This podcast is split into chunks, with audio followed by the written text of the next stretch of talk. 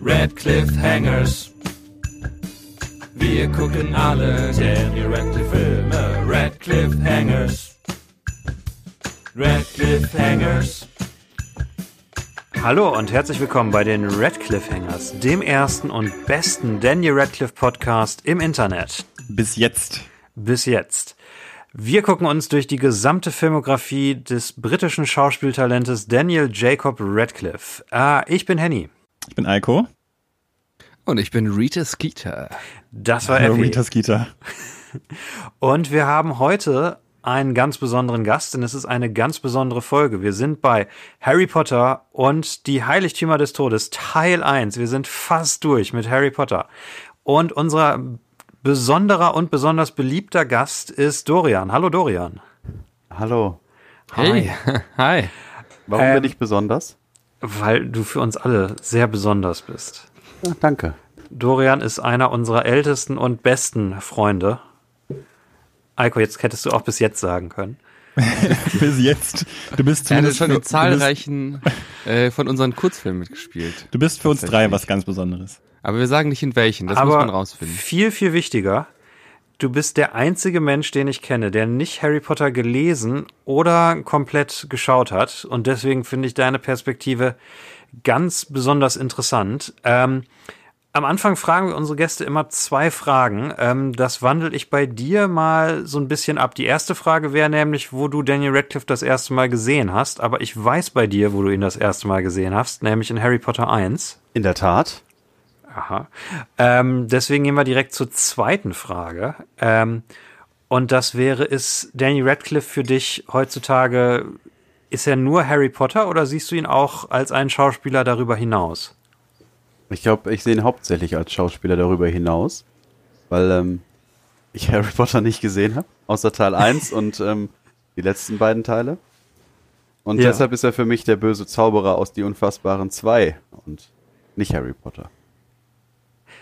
Oh, Das der ist- kommt erst noch. Eine sehr seltene Perspektive wahrscheinlich. Was hast, hast du noch was außer die Unfassbaren 2 mit ihm gesehen? Ein Trailer zu ähm, Red Army Man. Red, ne, wie heißt es denn hier? Ähm, Swiss Army Swiss Man. Army Man. So. Swiss Army Schweizer, Man, ja. Schweizer Taschenmensch. Mensch, ich weiß nicht, wie es auf Deutsch heißt. Ah, okay, ja. Wie ist er denn in die Unfassbaren 2? Den haben wir noch nicht gesehen. Den habt ihr wirklich noch nicht gesehen? Nee, überhaupt keiner von uns. Der kommt ja erst Ihr noch. fühlt- wir müssen noch einige Filme Ihr gucken. fühlt euch, wie ich mit, Har- mich mit, Harry Potter fühle. ähm, äh, da ist er cool. Da spielt er, da spielt er halt richtig äh, überzeugend und witzig so einen durchgedrehten Bösewicht. Also das, also das ist wirklich nicht zu vergleichen mit Harry Potter. Es ist nicht, also du guckst nicht und denkst, oh, er spielt einen Zauberer, oh, er spielt Harry Potter, sondern er spielt halt was ganz anderes. Das ist richtig cool, wenn man vor allem vorher nur weiß, ja, Daniel Radcliffe ist Harry Potter. Aber da spielt er was ganz anderes. Sehr cool, ist er sehr hat mich cool. überzeugt. Weil, weil wir uns tatsächlich mal gefragt haben, ob er mal einen Bösewicht gespielt hat. Und bis jetzt dachten wir nie, aber dann haben wir tatsächlich einen Grund, uns auf den Film zu freuen. Ähm, Dorian, du hast nur den ersten Harry Potter und die letzten beiden gesehen. Wie ist das passiert? Was ist deine Beziehung zu Harry Potter? Wie magst du Harry Potter oder magst du es nicht? Nee, ich mag Harry Potter nicht. Also, ich habe eine sehr seltsame Beziehung. Ich weiß nicht, wann kam der erste Film raus? Äh, 2001. Guck mal, da waren wir. Weiß Mit der Star Wars. Äh, geneigte Zuschauer, wie alt wir sind? Äh, die, also wir haben schon mal erwähnt, dass wir zusammen mit Harry Potter groß geworden sind, dass die Filme so rauskamen, dass wir auch immer in dem Alter waren. Also ja, man kann sich das ja denken. Also ich, ich weiß noch, dass ich den ersten Film im, im Kino gesehen habe. Ähm, und das Spiel auf dem Computer hatte zu dem ersten Film. Und ich meine, ich hatte auch das Spiel zu dem zweiten Film, aber den zweiten Film schon nicht gesehen und das hat mich genervt und dann hatte ich keinen Bock mehr auf Harry Potter. Und dann war ich, glaube ich, auch, weiß ich auch nicht. Es ist komplett an mir vorbeigegangen, bis ähm, zwei meiner ältesten Freunde und mein jüngster Freund mich äh, mit ins Kino zum Teil 1 der Heiligtümer des Todes genommen hat. Also ich habe überhaupt keine Beziehung zu Harry Potter. Ich habe den ersten Teil gesehen, die Computerspiele gespielt, fand das dann irgendwann blöd. Und dann habe ich die letzten beiden gesehen, weil ich dachte, ach, gucken wir mal. Und So einen Rahmen geben konnte ich dem Ganzen dann. Ich, ich kenne quasi das Rahmenprogramm von Harry Potter, Anfang und Ende. Das ist doch das Wichtigste. In diesen weiß ich, haben wir dich mitgeschleppt. In den nächsten bist du freiwillig mitgekommen. Ja, das ist richtig, weil, ja, da steigen wir jetzt aber schon ganz schön ins Thema ein. Weil das, ähm, ja, für mich was Star Wars-mäßiges hatte. Äh, in der Erinnerung auch. Äh, dass der erste Teil, das war dann, das war cooler. Das war nicht mehr so hier der, so ein kleiner Mann mit einem Umhang, der ihn unsichtbar macht und der lernt äußerst schlecht zu zaubern und verschluckt eine goldene Kugel, sondern ähm, das war irgendwie cool. Der ist jetzt groß, da ist so eine, so eine Story drin und ähm, er muss sich verstecken. Die machen coole Sachen, fliegen durch die Gegend. Ja. Das hat mich dann so äh, interessiert, dass ich den, das, das tatsächliche Ende dann auch noch sehen wollte. Cool. Ja, ich finde das total faszinierend, weil ich niemanden kenne, der, der so eine Beziehung mit Harry Potter hat. Ich habe übrigens eine ganz alte Erinnerung äh, daran, dass du Harry Potter schon als Kind nicht mochtest. Und zwar 2001 waren wir beide beim Judo Ah, und haben da trainiert. Und da hat irgendjemand, irgendeiner der anderen, der da trainiert hat, keiner von uns, hat Pfefferspray an die Scheiben da gesprüht. Und alle, die da, die da waren, mussten dann zum Arzt zur Sicherheit, um Augen überprüfen zu lassen oder so. Ich weiß nicht, ob du dich noch dran erinnerst. gar nicht, aber ich- also so eine ganz leichte Erinnerung kommt gerade, das ist ja spannend. Ich weiß, du saßt äh, mit mir und meiner Mutter, ich glaube, die hat uns dahin gefahren, äh, in, dem, in dem Arztzimmer. Und du hast lang und breit darüber geredet, äh, dass du dich überhaupt nicht auf Harry Potter freust, der in dem Jahr rauskam, sondern auf Herr der Ringe, den ersten. Und dass du, dass es dich nervt, dass alle Leute von Harry Potter äh, so begeistert sind und nur darüber reden. Was du weißt noch. Nee, das, also das ist mir so nicht mehr in Erinnerung, aber das äh, spiegelt ja das wieder, ähm, was, äh, was ich eben schon gesagt habe. Das hat mich nicht abgeholt. Ist eigentlich äh, in eurem Podcast, ihr seid ja jetzt schon am Ende von Harry Potter, ne? Ja. Ist schon mal der Begriff Henny Potter gefallen? Da habe ich Noch nämlich noch nicht. eine Erinnerung dran. Ich glaube Das, nicht, aber ähm, erzähl zur Sicherheit nochmal, falls wir es schon mal hatten. Na, ich weiß nicht. Äh, vielleicht, da musst du dich ja dran erinnern, dass ich in der fünften oder sechsten Klasse halt dann äh, so ein Poster gemacht habe. Ich glaube, vom zweiten Buch habe ich, Ja. wo der so drauf abgebildet ist, das habe ich eingescannt und dann war da plötzlich dein Gesicht und das Buch hieß Harry Potter, weil ich gelernt habe, wie Photoshop geht. Und das hast du bei uns in eine Klasse gehängt. Und Das habe ich bei euch in der Klasse. Es war schön. ich weiß, Also das war- noch richtig was Besonderes. Also da hat man schon doppelt, zweimal hingeguckt, wenn das so ähm, gefotoshoppt wurde. Ja, und vor allem für mich war es noch interessant, weil mich haben dann tatsächlich Leute, die dann in unserer Klasse äh, Unterricht hatten, irgendwelche Zehntklässler oder so, äh, in den Gängen angesprochen, äh, von wegen, ah, da ist Harry Potter. Guck an. Tja. Ja. Wenn's nicht, wenn ihr nicht befreundet wäre, ne, wärt, dann Dann wäre der es auch- wahrscheinlich, wahrscheinlich wäre der zum Direktor gegangen und hätte sich hätte sich's gemeldet und dann hätte ich da wieder gesessen. Das ist mir auch mal passiert mit Photoshop. Aber das gehört hier nicht rein, glaube ich. Ähm, aber ich, ich finde es total interessant, dass du den ersten, dass er dich nicht so abgeholt hat und der siebte schon, wobei sich das auch mittlerweile geändert hat, hast du ja eben schon ein bisschen angedeutet. Ein bisschen. Ähm, aber der siebte ist ja, und damit können wir, glaube ich, auch direkt zum Film kommen, ähm, ist ja eine besondere Art von Harry Potter-Film, weil einmal ist es der erste Film, der nicht ein ganzes Buch adaptiert, sondern nur die Hälfte. Ähm, und es ist der erste Harry Potter-Roman und Film, der nicht diesem Bildungsroman äh, Ding folgt, dass man ein ganzes Schuljahr verfolgt, wo dann immer war, und dann waren sie in dieser Stunde und dann ist das und das noch ähm, nebenher äh, passiert in ihrem Privatleben, sondern es ist der erste, der wirklich so eine, ja, eine, eine eher klassisch dramaturgisch klarer gemachte Handlung hat als die anderen sechs Filme und Bücher. Guck mal, kein Wunder, dass der mich so abgeholt hat, weil wahrscheinlich fand ich deshalb den ersten blöd und zack, machen sie mal einen anderen. Ich- den gut. Würde dir mich würde so interessieren, was du von den Harry Potter Filmen hältst, weil ähm, kannst du dich noch mehr an den ersten erinnern, außer dass er dich nicht abgeholt hat? Ja, es geht so. Also ich fand es am Anfang, also ich, der ist ja da am Anfang in dieser Familie, wird dann in, in den Schrank gesperrt und so, dann fand ich das immer, cool. also das war so diese typische, der braucht jetzt Superkräfte und muss, muss den allen äh, in den Arsch treten. Nein, und dann, dann war das ja auch ganz cool, er ist plötzlich Zauberer und äh, trifft da diese Streberfrau und Delüt. Also ich weiß schon, schon noch grob, was da passiert. Ähm, aber, äh, du, keine Ahnung. Vielleicht war das auch so eine Geschichte, so alle waren so voll auf Harry Potter gehypt und Ja. ich nicht. Ich muss auch sagen, Und deshalb war ich, fand ich es noch blöder oder so. Ich kann es ja nicht genau sagen. ich bin ja hier in der Minderheit, dass ich meine, der erste Film ist einer der schwächsten der Reihe. Äh, Eiko und Epi sind da anderer Meinung. Oh ja. ja. Aber das würde ja dafür sprechen. Aber hallo. also, falls ihr äh, liebe Hörerinnen und Hörer, mit uns diskutieren wollt, falls ihr uns eure Meinung zu den Filmen oder zum Podcast ähm, ähm, sagen wollt, könnt ihr das entweder auf Instagram machen, äh, da heißen wir Zebra Papagei for real. Da könnt ihr uns äh, private Nachrichten schreiben, falls es anzügliche Sachen sind, Nacktfotos oder sowas. Ähm, oder auch öffentlich unter unseren Beiträgen. Oder auf YouTube, da heißen wir Zebra Papagei. Oder auf Twitter, da heißen wir auch Zebra Papagei, glaube ich. Ja, das Schöne ist, dass wir jetzt äh, auch anfangen, dass wir die Folgen nach und nach bei YouTube hochladen. Und ähm, damit haben wir mh, letzte oder vorletzte Woche angefangen und äh, da ergibt sich doch eigentlich eine schöne Diskussion unterhalb der Videos. Also ich habe das Gefühl, ja. ähm, das ist eine ganz gute Plattform, um uns da Kommentare hinzuschreiben, weil man da ganz gut diskutieren kann und ähm, da erreicht man uns auf jeden Fall auch sehr, sehr gut. Aber ihr könnt uns überall erreichen. Also man sieht auf jeden Fall richtig schöne Bilder auf Instagram, sehe ich gerade. Da sind Epi, ist da, Eiko, Henny, Ja. Henny ist zu sehen. Hier ist ein Bild, wo Ha- Harry Potter aussieht wie Henny. Also es ist schon gut. vielleicht, fol vielleicht folge ich auch. Können wir das irgendwie als Rezension dazu machen? Also es ist schon gut. Drei Schöne Sterne Bilder. oder so. Schöne Bilder. Ist Ich habe okay. auch eigentlich immer noch vor, Henny, dass ich ein Deepfake-Video mache, wie du durch Hogwarts gehst, als Harry Potter. Das ist verstörend, aber gut. Welche, welche Szene wäre dir am Nice. liebsten dafür? Auf gar keine. Ähm, Doch, ich möchte, ich habe, ich, darf ich einen Wunsch äußern? Ja, auf jeden Fall. Ich möchte die, die Szene, wo kommt Angst Potter und Henny sagt, träum weiter. Oh ja. ja, das finde ich gut. okidok. Ähm, Dann mal los. lasst uns mit dem Film anfangen. Ähm, ja, wer möchte den Anfang machen? Kann ich das an einen einen von euch abgeben? Oder? Nein. Okay. Fassen wir den Film jetzt in einem zusammen oder gehen wir wieder alles durch? Ich würde sagen, wir gehen wieder alles durch, oder? Also bei dem hier habe ich aber das Gefühl, der ist leichter zusammenzufassen als diese ganzen anderen sechs Potter-Filme, wo tausend Nebenhandlungen sind, weil hier folgt man ja wirklich den ganzen Film über direkt den Haupt drei Zauberern. Dem Trio Infernale. Trio Infernale, ja.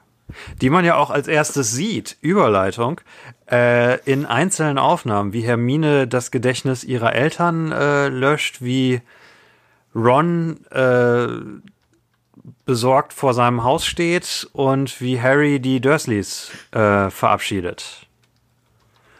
Und dazu kommt ziemlich coole Musik. Und für mich war das der Moment, wo ich schon im Film drinne war. Ähm, ich finde auch, das hier ist tatsächlich der Potter-Film mit dem besten Anfang. Das hat, es war auf jeden Fall traurig.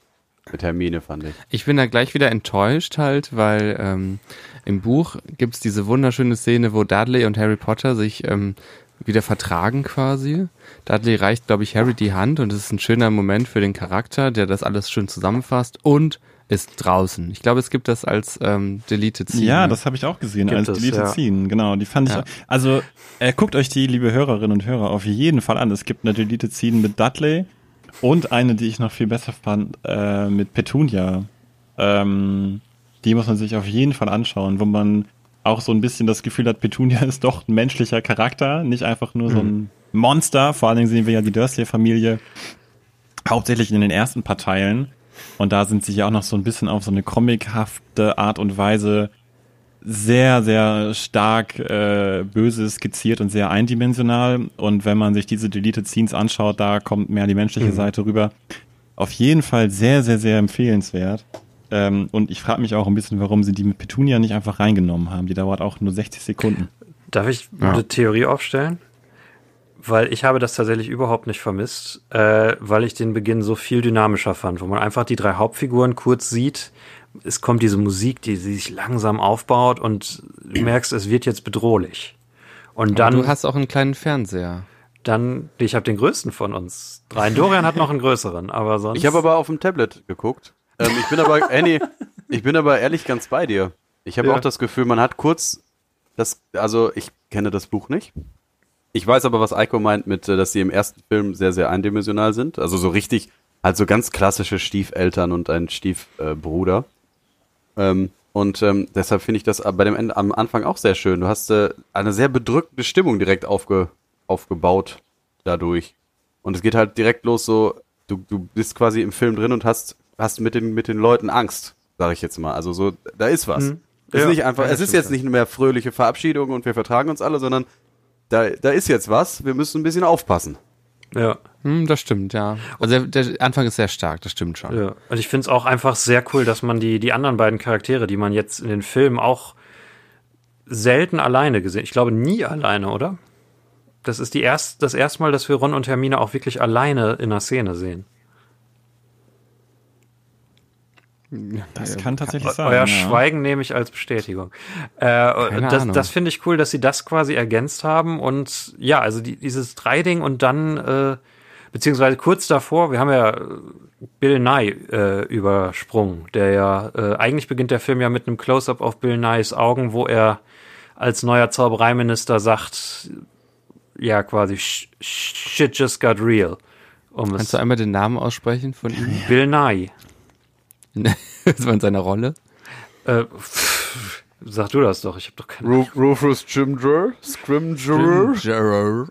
Aber, aber Henny, Scrimger. Bill Nye ist der, äh, der wissenschaftliche Fernsehmoderator, dieser starksige Typ aus Amerika. Du meinst Bill Nye. Heißt der Nike. Niji? Nike? Nye. Kannst du nochmal den Unterschied in der Betonung sagen? ja, warte, pass auf. Der Fernsehmoderator heißt Bill Nye. Ja. Und der Schauspieler aus Großbritannien, der hier Scrimger spielt, der heißt Nye. Ja, Bill Nighy. Nike. Der hat einen Golden Globe gekriegt. Nein. Ja. Mindestens. Der ist auch cool. Ja, ist wirklich cool. Ja. Also die, diese vier Sachen hintereinander finde ich total klasse. Und dann kommt das Harry Potter Logo ähm, mit der, der abgewandelten Titelmusik. Richtig cool. Vielleicht, vielleicht noch eine letzte Bemerkung zu der Sache mit Petunia. Die liegt mir wirklich am Herzen. Ich habe halt das Gefühl, dass hier in diesen letzten Teilen alles in diesem ganzen Universum nochmal auf eine erwachsenere Ebene gehoben wird. Ähm, also jeder Charakter ist nicht mehr das kleine Kind am Anfang der Se vom Anfang der Serie, sondern bekommt einen erwachsenen Touch, bekommt einen erwachseneren äh, Charakter-Arc, eine Charakterentwicklung. Ähm, wenn man sich alleine schon Neville anguckt zum Beispiel, das ist nicht mehr der der tollpatschige Junge, sondern der macht hier einen erwachsenen Turn. Ähm, und deswegen finde ich so schade, dass diese Petunia und Dudley-Szenen hier nicht drin sind, weil die ganzen Dursleys in dem stecken bleiben, was sie am Anfang der Reihe waren. Also wenn ich diesen Film zu Mhm. Ende gucke, dann habe ich das Gefühl, irgendwie die, die wurden einfach ein bisschen vernachlässigt. Die wurden, die gehören zu dieser Vergangenheit. Die, die existieren hier in dieser Aktualität gar nicht. Das finde ich ein bisschen schade. Äh, wie wichtig sind sie eigentlich für die Handlung? Das ist halt das Problem, ne? Also, ich meine, gut, die Dursleys haben in den Filmen auch wirklich schlechte Karten. Sie sind aus zwei Filmen komplett rausgestrichen. ja. Ähm, und aus diesem Film sind sie vielleicht eine Minute zu sehen, ne? Ja. Okay. Ja. Das wäre nämlich auch passiert, glaube ich, hätte man das reingenommen. Der Film ist jetzt schon unfassbar lang und wenn man das alles reinnimmt, Heide Witzka. Das, das ist einer der kürzesten, Dorian. Das, das weißt du nicht, aber das hier ist einer der kürzesten Harry Potter Filme. Der ist Ähm, zweite war der längste, Der ist ne? zweieinhalb? Stunden lang, Henny. ja, das ist unter Durchschnitt. Äh, der, der zweite ist fast drei Stunden lang. Ich habe aber Und direkt einen Vorschlag, was man dafür äh, rauskürzen könnte. Und zwar die Szene kurz bevor sie ins Zaubereiministerium eindringen, wo sie bei diesen Toilettengängen anstehen. Ich finde, die bringen dem Film nix. Aber da sind wir Ja, noch nicht. Da stimmt. sind wir noch nicht. Kontroverses Statement, Eiko. Ja, Ähm, kontrovers, ne? Ja, dann kommt direkt danach was, ähm, fühlt euch übrigens jederzeit frei, mich mal abzulösen in der Erzählerrolle. Äh, dann kommt eine Szene, wie ich sie mir quasi seit drei Filmen gewünscht hätte. Ähm, du, Dorian, du musst wissen, ich, ich freue mich einfach auch ein bisschen darauf, so Harry Potter dir zu erklären. Ähm, in dieser Folge. Du musst wissen, Also wir haben Harry Potter. Also Henny hat dich quasi eingeladen, um dir was zu erklären. genau. Ja, das passiert ja häufiger. Und du kannst Ja. nicht einfach weggehen. Und zwar, in den letzten drei Filmen ist Voldemort zurückgekommen und in den Büchern ist es zentral, dass Voldemort quasi Hitler ist, dass er gegen Nicht-Magier einen, einen großen Rassismus hegt und seine ganze Bewegung darauf aufgebaut ist. das, und das- kommt in dem Film durch. Auch in dem, also das rei da reicht mir der letzte, um das zu verstehen. Aber erzähl weiter. Das ist auch der erste, wo das tatsächlich wirklich thematisiert wird, weil die Szene, die jetzt kommt, ist die erste, wo wirklich irgendwie gezeigt wird, dass äh, Voldemort und seine Anhänger wirklich äh, was gegen auch gegen Leute machen, die nicht magisch sind, dass sie tatsächlich mal jemanden ermorden, weil er einfach die falsche Herkunft hat. Okay. Das war, in welchem kommt das? In diesem jetzt oder in dem? In, in diesem, die, diese Szene, die jetzt direkt kommt, wo, wo man im Haus der Malfoys ist, wo, ähm, wo eine, eine Konferenzschalte von Voldemort und seinen Anhängern gerade stattfindet und äh, am, am Rande des Bildes sieht man immer irgendwie eine Frau schwebt da über diesem Ah, ja, ja, ja, die hängt da, die, die hängt da so rum oder so. Genau, die, die schwebt da über diesem Tisch und eigentlich geht's immer nur um was anderes und am Ende der Szene äh, sagt Voldemort, das ist die Muggelkundelehrerin, die in Hogwarts stimmt. unterrichtet, dass, äh, dass Muggel und Zauberer gleichwertig sind und dass sie sich miteinander paaren sollten und alle buhen sie aus und dann wird sie getötet auf grausame Ja, er Weise. sagt das auch in so einem, in so einem sehr hitlerigen, äh, also so sehr unsympathisch. Ja, ich erinnere mich. Ja. Und ja, das wurde die letzten drei Filme quasi totgeschwiegen. Oder beziehungsweise da hat man nur mal jemand äh, Schlammblut, äh, Schlammblut oder so zwischendurch gesagt. Und hier auf einmal hat man direkt zu Beginn einen starken Grund, die Bösen zu hassen. Und ja, es, es wird zum ersten Mal wirklich thematisiert, wofür diese ganzen Bösen überhaupt stehen. Und das fand ich total klasse. Mhm. Wobei es ja auch ein bisschen überzogen ist, oder? Findest du? Hau raus. Ich, denk- ich, ich denke mir da immer, da sitzen die da alle und man fragt sich, warum die da überhaupt mitmachen. Ist das denen nicht auch so krass? Feiern die das eigentlich? Findest du?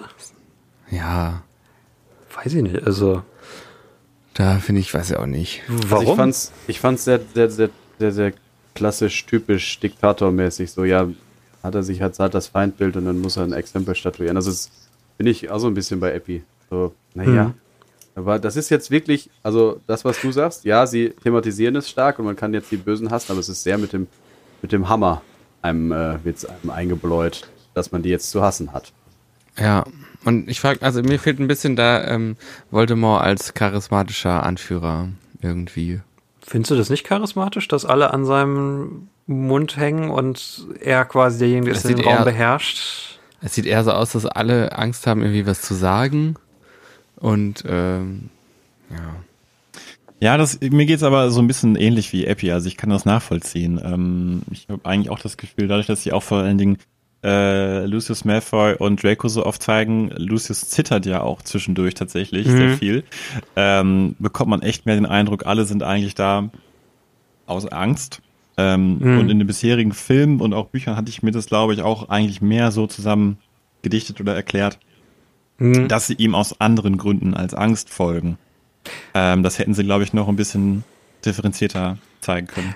Ich meine, die, die Malfoys sind ja unser Anker in der Szene, aber bei den anderen hatte ich nicht das Gefühl, dass sie Angst haben. Die Malfoys werden hier ja wieder so ein bisschen humanisiert, dass sie zum ersten Mal richtig abgefuckt aussehen und Das stimmt, auf jeden Und Fall. Aber viele andere siehst du ja nicht. Also ich meine, bei Bellatrix ist der Ja. Fall ja eh klar. Da ist die Motivation einfach und hier bitte ein, ein riesiges Blatt mit irgendwelchen wissenschaftlichen, unerklärlichen Formeln einblenden, die ist halt einfach verrückt. Äh, das ist halt einfach so. Aber man erfährt ja von keiner, von keinem anderen Todesser irgendwie eine, eine wirkliche fühlbare Motivation, warum sie jetzt Voldemort. Ey, einer sagt, glaube ich, noch was. Ähm, irgendwie, wo ähm, der eine meint, die denken, dass wir das Ministerium äh, in unserer Hand haben. Dann, und dann sagt er so, damn right. Oder Mhm. sowas. At least they got that right. Ja, man, die, die Malfoys sind halt natürlich eindrücklicher, weil das auch die Figuren sind, die man kennt. Die anderen, so diese Ja-Sager und, und Fanatiker, die sind natürlich nicht so eindrücklich. Weswegen es für mich funktioniert hat, war, dass ich die Szene eigentlich ganz clever gemacht fand, dass man immer nur am Rand diese Frau da schweben sieht.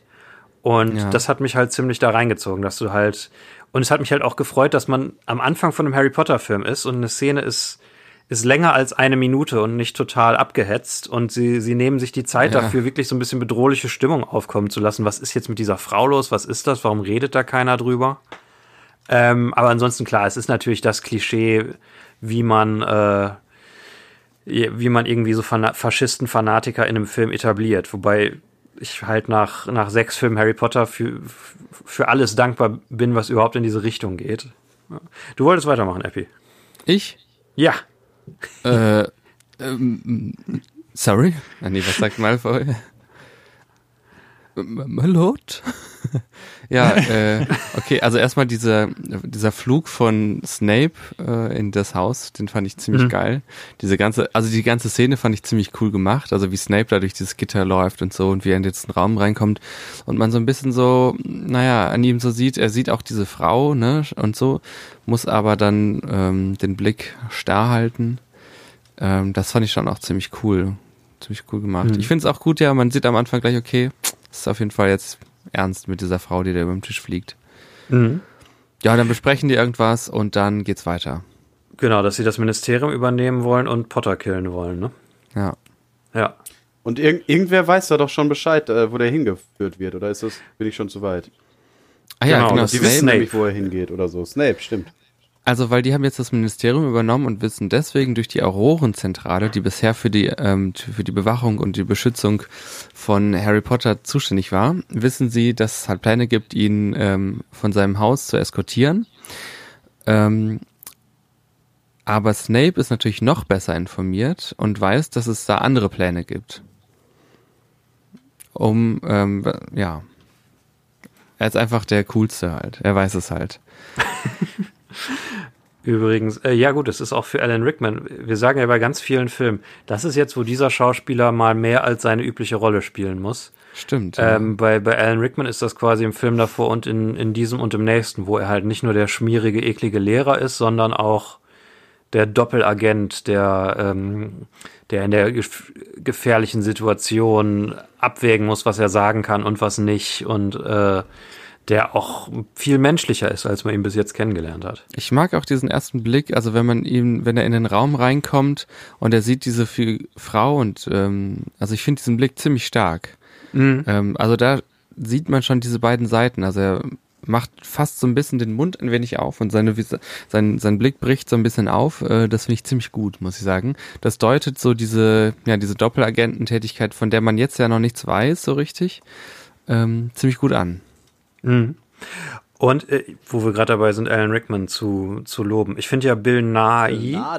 als Nighy, Ru- Rufus Scrimger, ähm, Scrimgeour. richtig, richtig gutes Casting, weil er ist nur in zwei Szenen in diesem Film drin, aber man hat total den guten Eindruck von diesem Charakter, dass er so ein, Ja. So ein, so ein harter Besen ist und, und krass drauf ist. harter Ähm, Besen gefällt mir gut.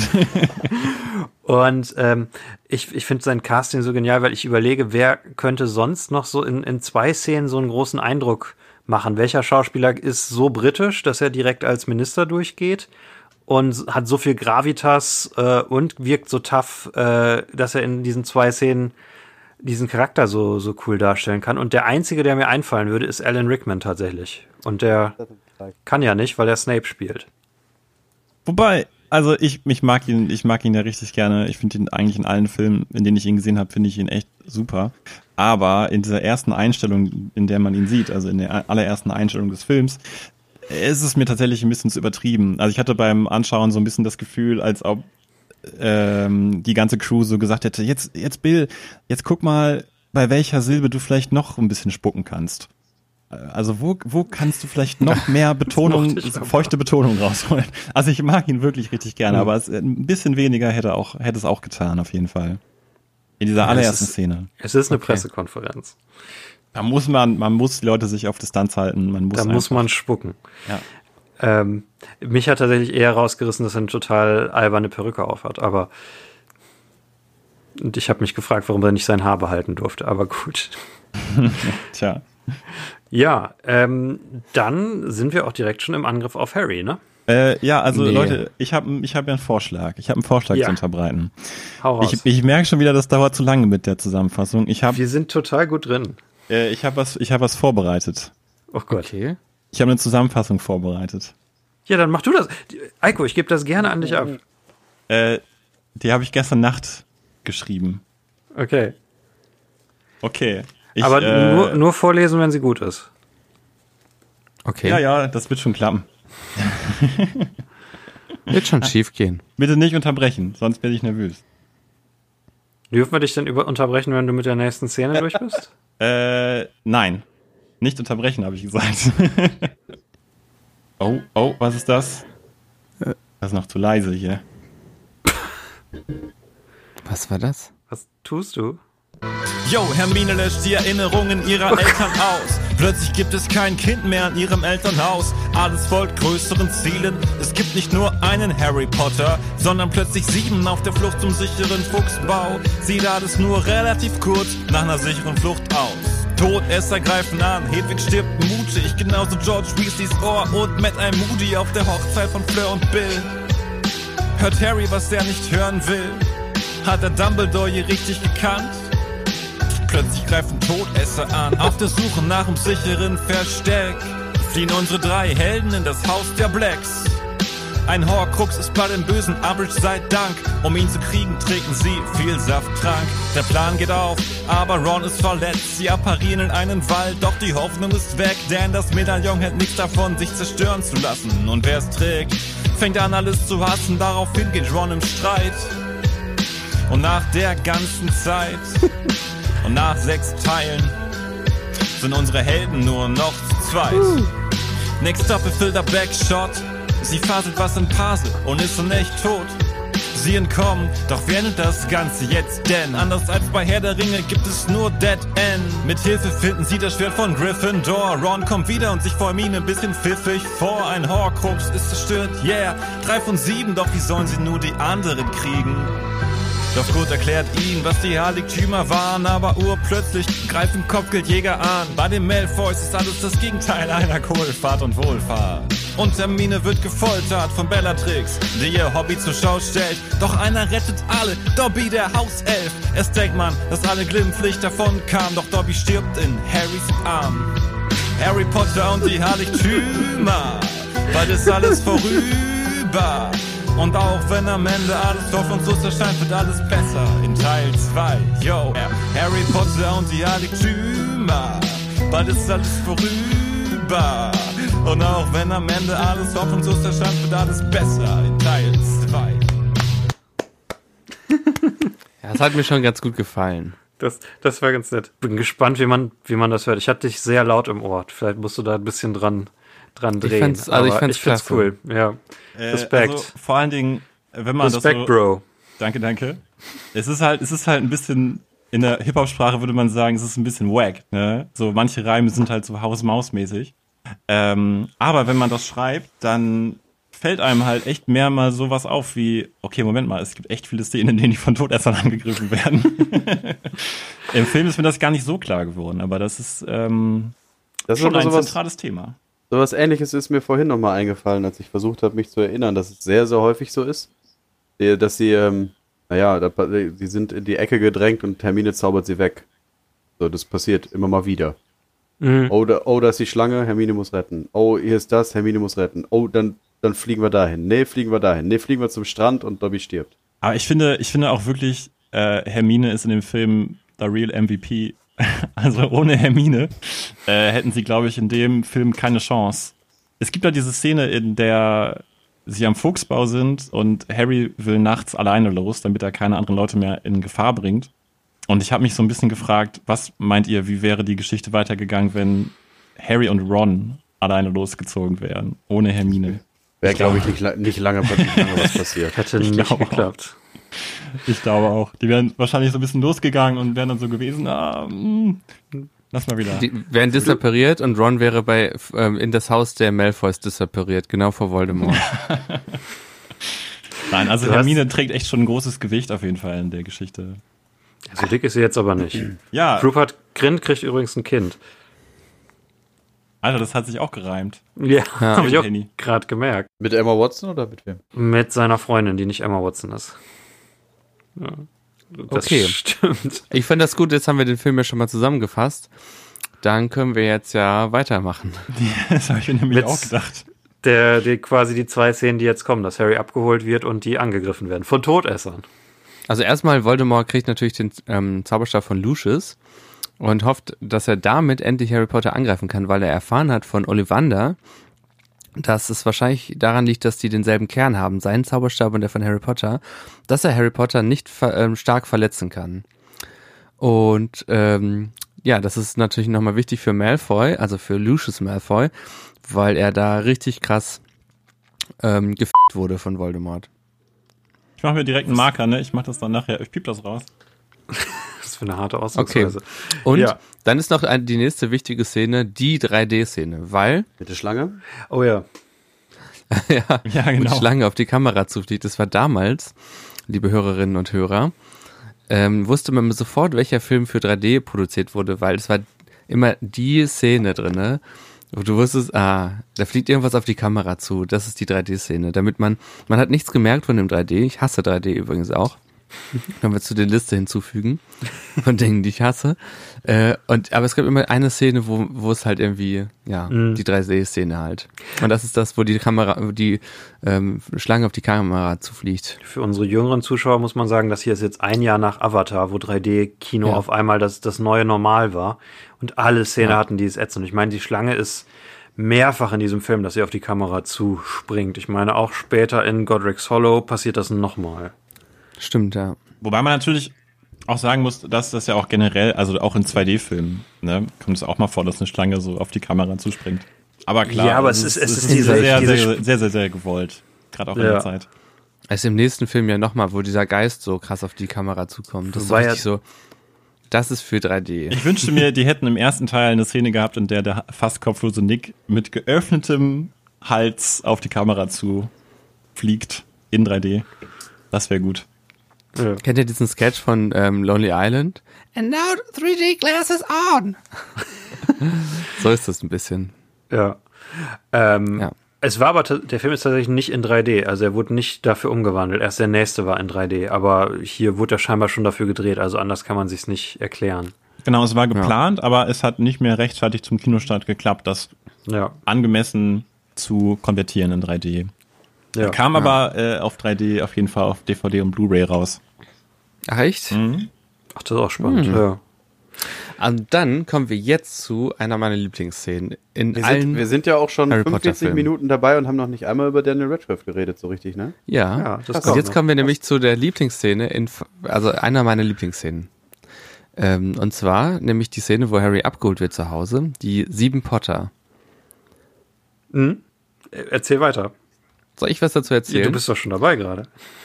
Ach so, also und zwar, was ich daran so cool finde, ist, äh, also insgesamt bei diesen Vielsafttrank-Szenen, ähm, dass ich mir gar nicht so richtig bewusst gemacht habe, dass äh, wie, wie sowas gedreht wird.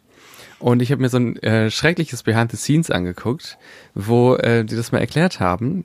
Das ist nämlich so, dass sie das halt wirklich dann halt siebenmal drehen und ähm, dann jeder Schauspieler, also zum Beispiel die Schauspielerin von Fleur, spielt dann also, wie sie das machen würde, wie sie sich denn das Oberteil auszieht, den BH auszieht und so. Und Daniel Radcliffe steht daneben und schaut sich das halt an und analysiert quasi die Körperhaltung und wie sie sich bewegen und spielt es nach. Und ähm, ich habe mir die Szene so oft angeguckt und mal auf jeden einzelnen geachtet und muss sagen, er macht das extrem gut. Vor allem die äh, Frauen spielt er richtig gut. Und Rupert Grint hat zum Beispiel gesagt, dass Daniel Radcliffe ähm, quasi ihn so gut nachgemacht hat, dass ihm selber einige Dinge an ihm aufgefallen sind. Dass er zum Beispiel ähm, äh, mit der Hüfte so irgendwie schwingt auf so eine komische Art und Weise. Und ich finde, das ist wirklich eine schauspielerisch echt starke Szene irgendwie. Sie, sie ist sehr kurz, sie ist sehr unübersichtlich, aber sie ist extrem gut. Das, das lädt direkt ein, sie sich auch selber nochmal siebenmal anzuschauen. Das ist echt interessant. Ja, Die haben das übrigens nicht nur siebenmal gedreht. Ähm, weil ja, es- aber sehr, sehr oft. Aber Ja. ne? Nee, was, was ich so cool daran finde, ich habe auch früher nie drüber nachgedacht, aber das ist eine der aufwendigsten Szenen in dem Film, ähm, weil ja die Kamera sich bewegt, während die sich um, Ja. äh, umziehen und auf verschiedenen Positionen stehen. Normalerweise kannst du ja, wenn du sowas hast, wo ein Schauspieler an mehreren Ecken sein muss, du stellst die Kamera auf ein Stativ, filmst das in mehreren Ecken und äh, dann setzt du das zusammen.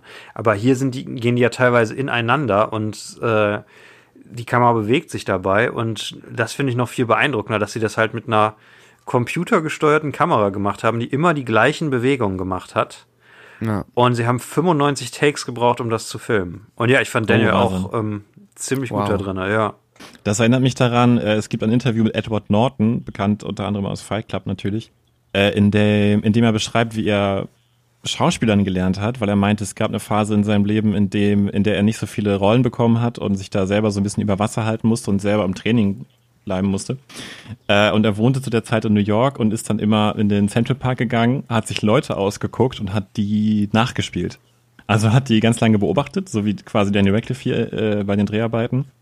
Versucht, alle ihre Eigenheiten und körperlichen Ticks irgendwie wahrzunehmen, aufzunehmen und das dann halt nachzuspielen. Das fand ich eine ganz spannende Geschichte.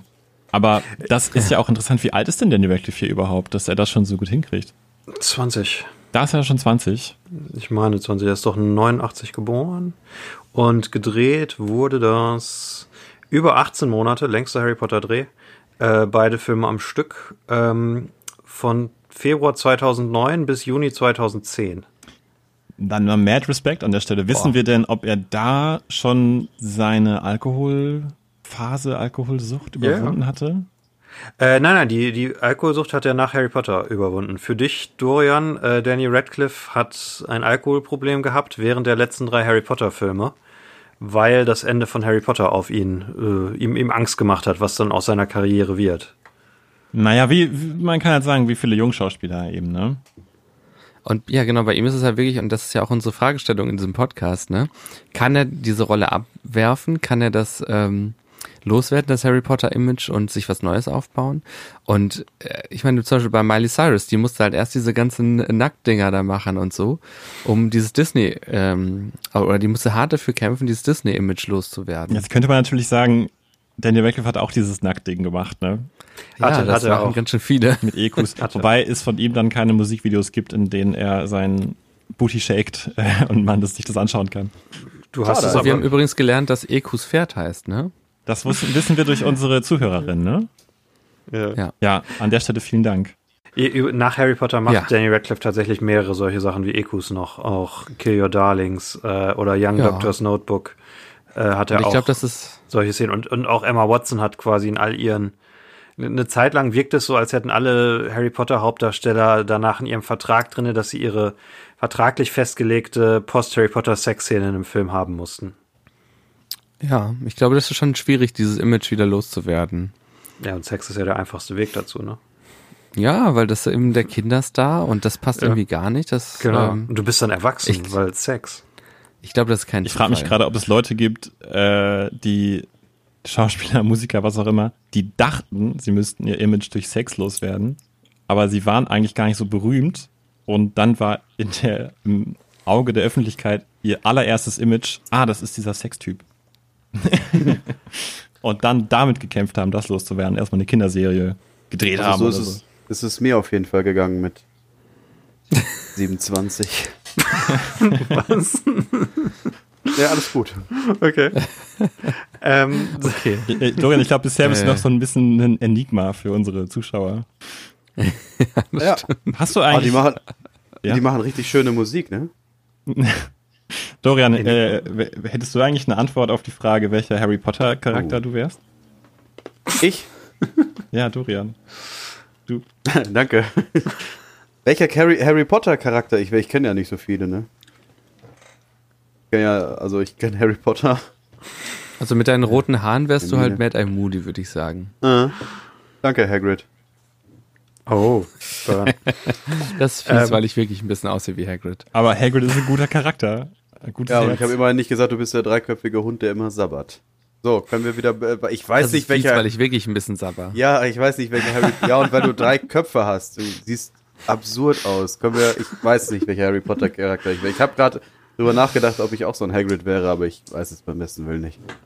äh, aber Epi, ich kann mich dir auch gut in so einer Hütte vorstellen, mit so einem schönen Ofen, so sehr gemütlich Das ist abends. fies, weil ich wirklich ein bisschen in der Hütte lebe. Hey, immerhin hast du nicht dieses Sex. Äh, Enigma. Ne, wie haben das genannt? Dieses Sex-Outfit. Ich hab. Was? Okay. Ähm, Auch, auch Epi, dass du so, so, so ein bisschen so diese, diese verbotenen Sachen mit den Tieren, dass du da, dass du, das klang jetzt falsch. Also, dass du illegale, illegale Sachen so am Laufen hast, die du eigentlich, eigentlich nicht so richtig darfst. Ich warte auf Eppis Was, Standardantwort. welche illegalen Sachen habe ich dass das, denn? dass das gemein ist, weil Epi wirklich illegale Sachen mit Tieren macht. Aber es kann Das klang jetzt falsch, es tut mir leid. es, es wurde auch nicht besser, Eiko. Welcher Harry Potter Charakter wäre Eiko? Ähm, Ja, jetzt überlegst du nur, was fies wäre. Weißt du, was richtig fies wäre, wenn man sagen würde, Dean Thomas? Er macht überhaupt keinen Eindruck auf mich, nein. Ähm, du hast ja direkt Nein gesagt. Insofern.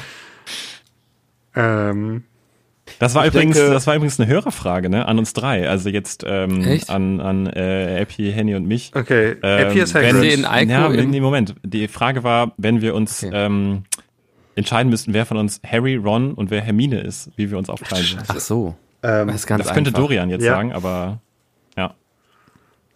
Ja, Dorian sagt mal, wer wir sind. Also wer sind wir drei? Wer ist die Schlaue, wer ist der Mutige und wer ist der, der beste Kumpel, der immer einem helfen will, aber sich nicht so richtig traut? Ah, ich ich, ich habe schon eine Vermutung. Epi hat sich in der letzten Rolle doch schon gefunden. Es ist doch auch gut. Ich weiß das nicht. Ich möchte das nicht beantworten. Henny sieht aus wie Harry Potter, ist aber mehr so wie Hermine. Jan Eiko sieht aus bisschen wie ein sehr großer Ron, ist aber mehr so ein Harry Potter. Epi sieht halt aus wie Hagrid. Ich weiß ja nicht, was ich sagen soll. Okay, danke schön. okay, gut. Ähm, Ich habe mir Ico, finde ich, passt einfach gut, also als Gilderoy Lockhart. Aber erklär kurz warum. Ich verstehe es eigentlich selber nicht so richtig. Es ist irgendwie so ein bisschen Wegen- ein Diss. Hat er eigentlich keine guten Eigenschaften, außer dass er in seiner eigenen Ansicht gut aussieht? Extrem gut aussieht. Ah, Dankeschön. okay, Effi, zurück Dankeschön. zur Wegen dir werde ich morgen mit einem Lächeln aufwachen. Zurück zur Szene. Was ich an David Yates Regie mag, ist, dass er sich diesen Aufwand macht für solche kleinen Momente, die ja nicht irgendwie die großen Spektakelszenen sind. Ähm, dass er da ja sehr viel Arbeit macht, dass die Szenen funktionieren. Ähm, hat sonst noch jemand was zu den sieben Harrys zu ergänzen? Oder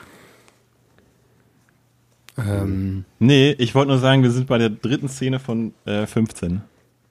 ja, ist doch gut. ja, aber das ist auch eine wirklich herausragende Szene. Ja, ist also ich genau. finde auch immer noch, habt ihr, Fünfmal 55 Minuten und dann haben wir's. ja, den Rest überspringen wir ganz schön. Aber ich finde auch dieses, dieses Gesicht von Hermine mit den Augenbrauen von Harry, ist, also Emma Watson mit Dan Radcliffes Augenbrauen, sieht einfach geil aus. Und ich dachte immer bisher, das wäre eine Computeranimation, aber die haben tatsächlich die einzelnen Gesichter in, äh, ganz oft gefilmt aus allen möglichen Winkeln und das so zusammengemorpht. Was? Also es, Also ist Nicht es einfach nur eine Computeranimation. Computeranimation. Es ist schon, ja, aber mit echten es Gesichtern. ist schon echt interessant, äh, der Shot, weil, weil es ja scheinbar so aufwendig war und so gut durchdacht und auch so gut umgesetzt, dass man sich schon fast wundert, warum es nicht noch mehr flashy ist. Also weil, warum es nicht noch mehr herausgestellt wird, sozusagen. Also wenn man Aber jetzt. das finde ich gerade das, das Schöne daran, dass es nicht so Aufmerksamkeit auf sich ruft. ja, das macht es Es eigentlich ist krass, oder? Ja.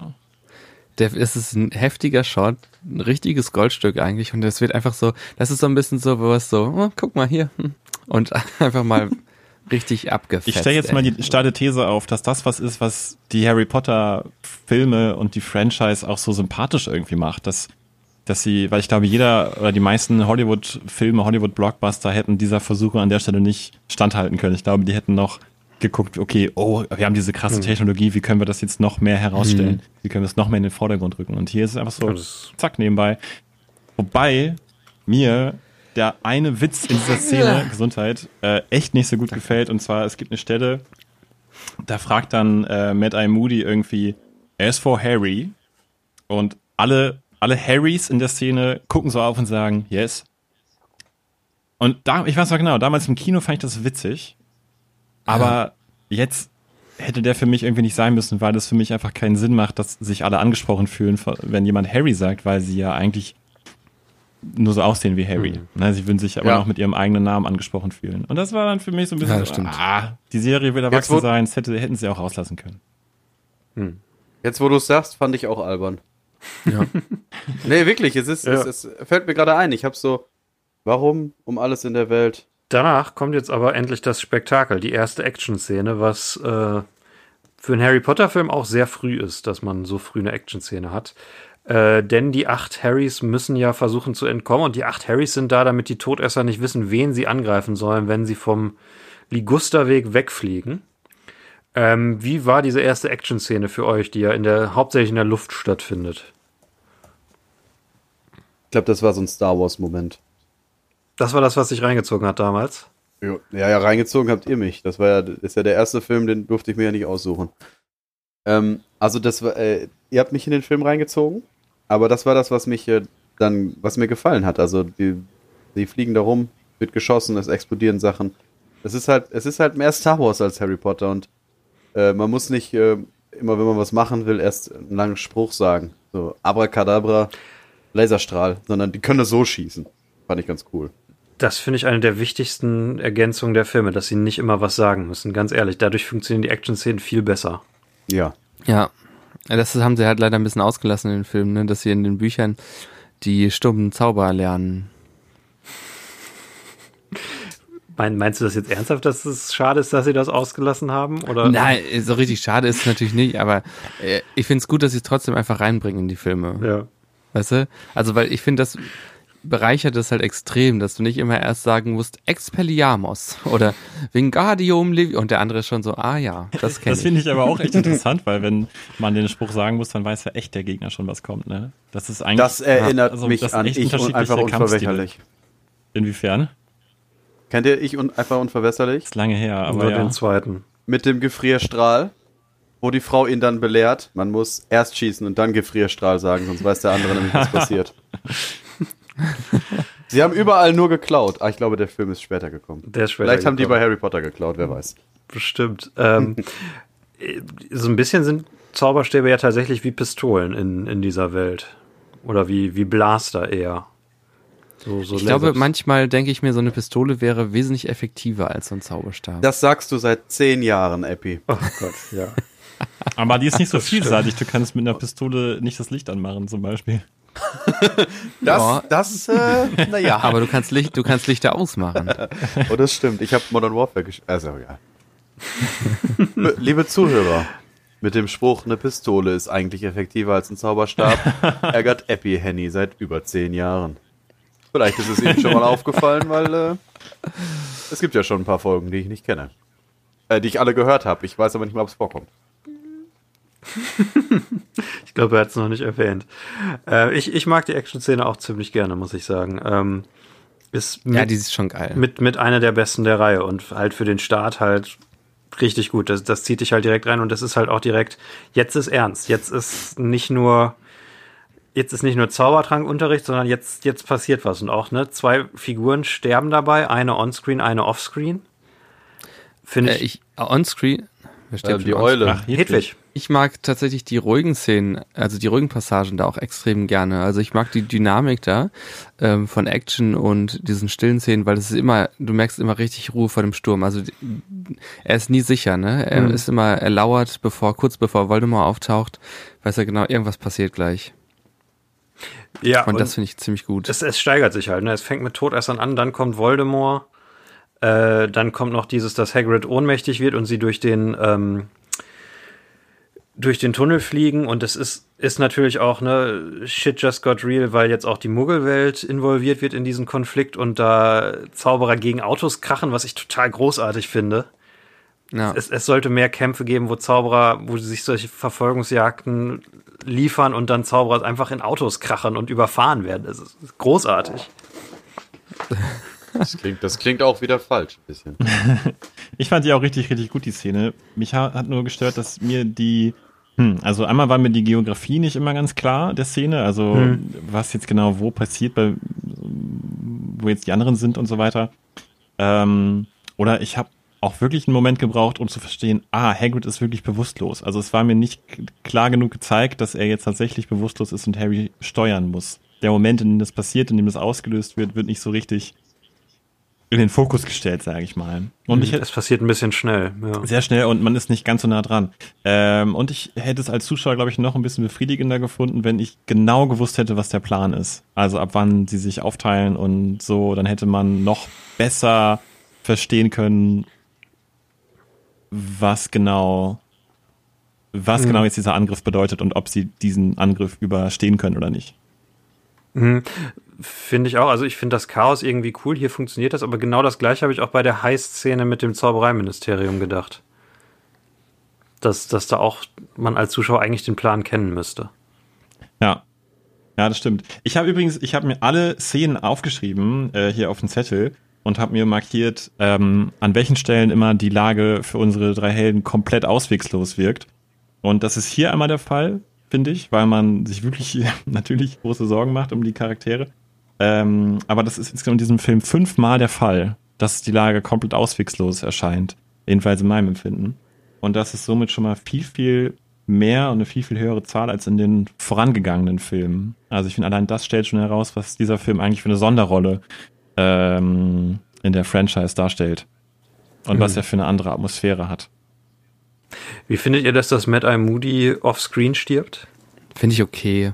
Es hat, nicht, es hat nicht wirklich gestört. Man kriegt die schlechte Nachricht überbracht dann noch später. Ja. Es ist, ja, es ist ja einfach eine andere, eine andere Art, das nochmal zu erzählen. Ja, es Passt halt zu, der, zu dem Durcheinander. Ne? Genau, man, Ja. man, wird davon, dass ja, so getrennt man wird ja in die Lage der Charaktere versetzt, die jetzt schon am Fuchsbau sind und einfach warten müssen, welche Nachricht jetzt reinkommt, so wie im Krieg im Grunde.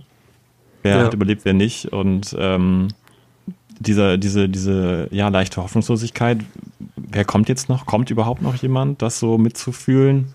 Ähm, fand ich schon ganz gut, dass sie das so gemacht haben und deshalb den Tod nicht gezeigt haben. Hätte aber auch vielleicht noch ein bisschen mehr ausgekostet werden können. Aber ich glaube, das wäre das wäre auch wieder, wieder zu viel gewesen. Also ich fand so, wie sie es gemacht haben, fand ich eine gute, einen guten Kompromiss. Ich finde es genau aus deiner, ist ja im Buch auch so, ich finde es genau aus deiner Argumentation richtig. Es ist halt wie im Krieg. Man erfährt halt, dass jemand gestorben ist und es ist eine Nebensächlichkeit. Finde ich gut. Ja, dann sind wir im Fuchsbau, oder? Ja. Wie, wie hast du denn den Fuchsbau nochmal zusammengefasst, Eiko? Das war so schnell, dass ich nicht alles mitgekriegt habe.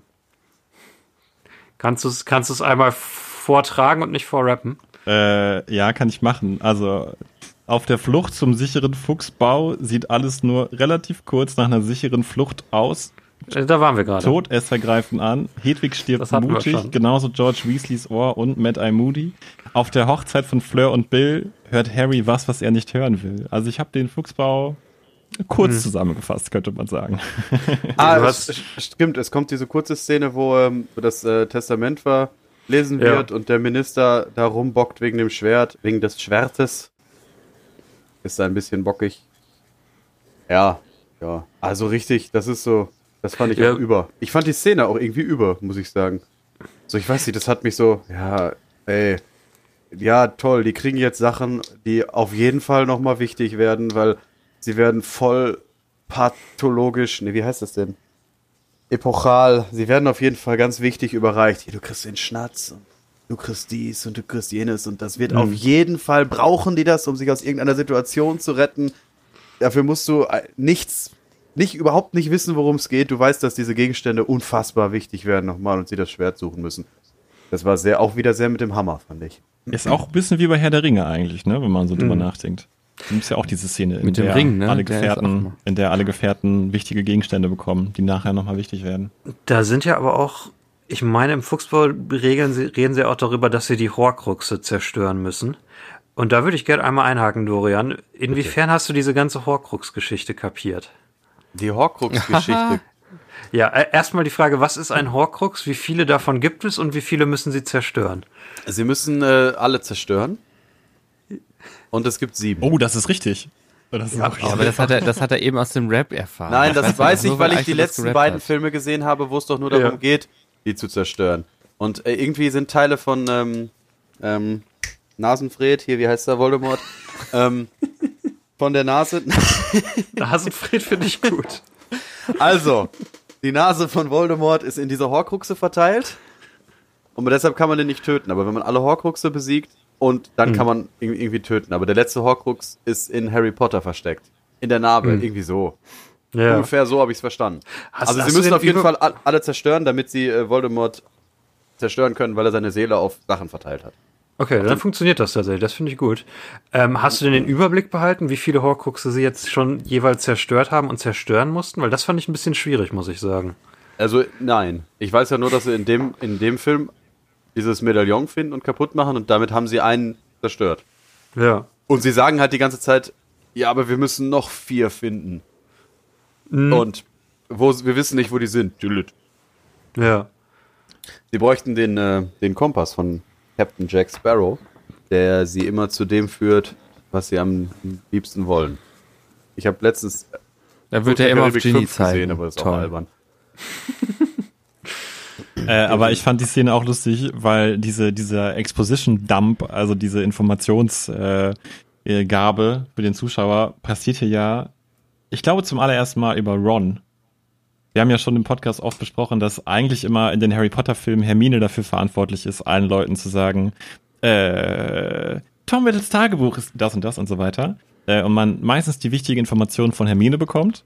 Aber hier erfährt man nochmal alles Wichtige, auch als neuer Zuschauer von Ron, aber passend zum Charakter von Ron, und das fand ich so lustig, auf so eine fragende Art und Weise.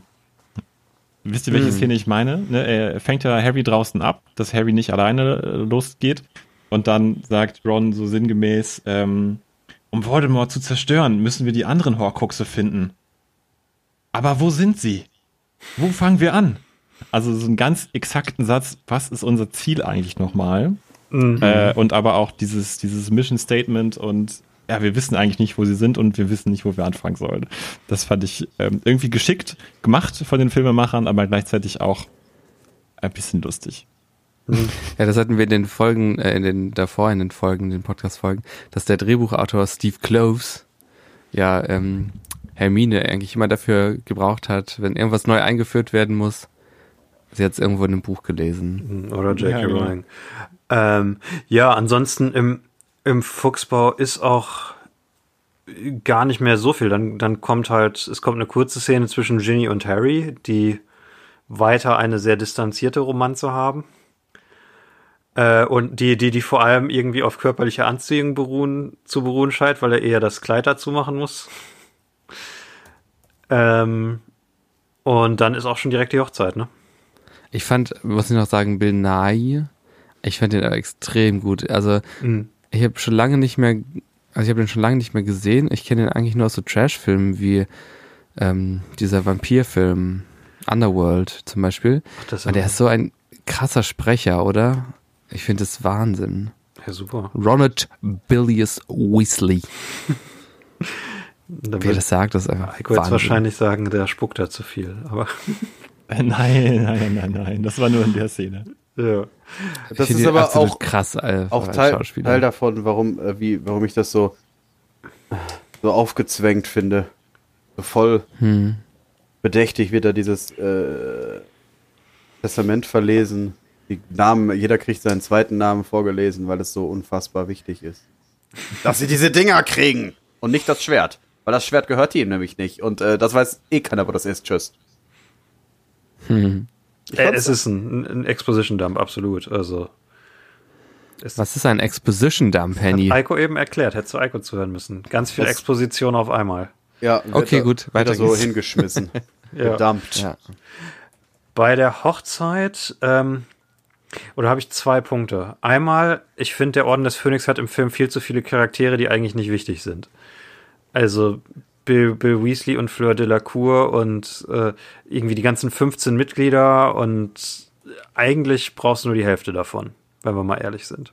Zum Beispiel könnte man statt Bill Weasley und Fleur Delacour und Lupin und Tonks nur ein Paar machen, was heiratet und am Ende stirbt. Man braucht keine zwei Paare.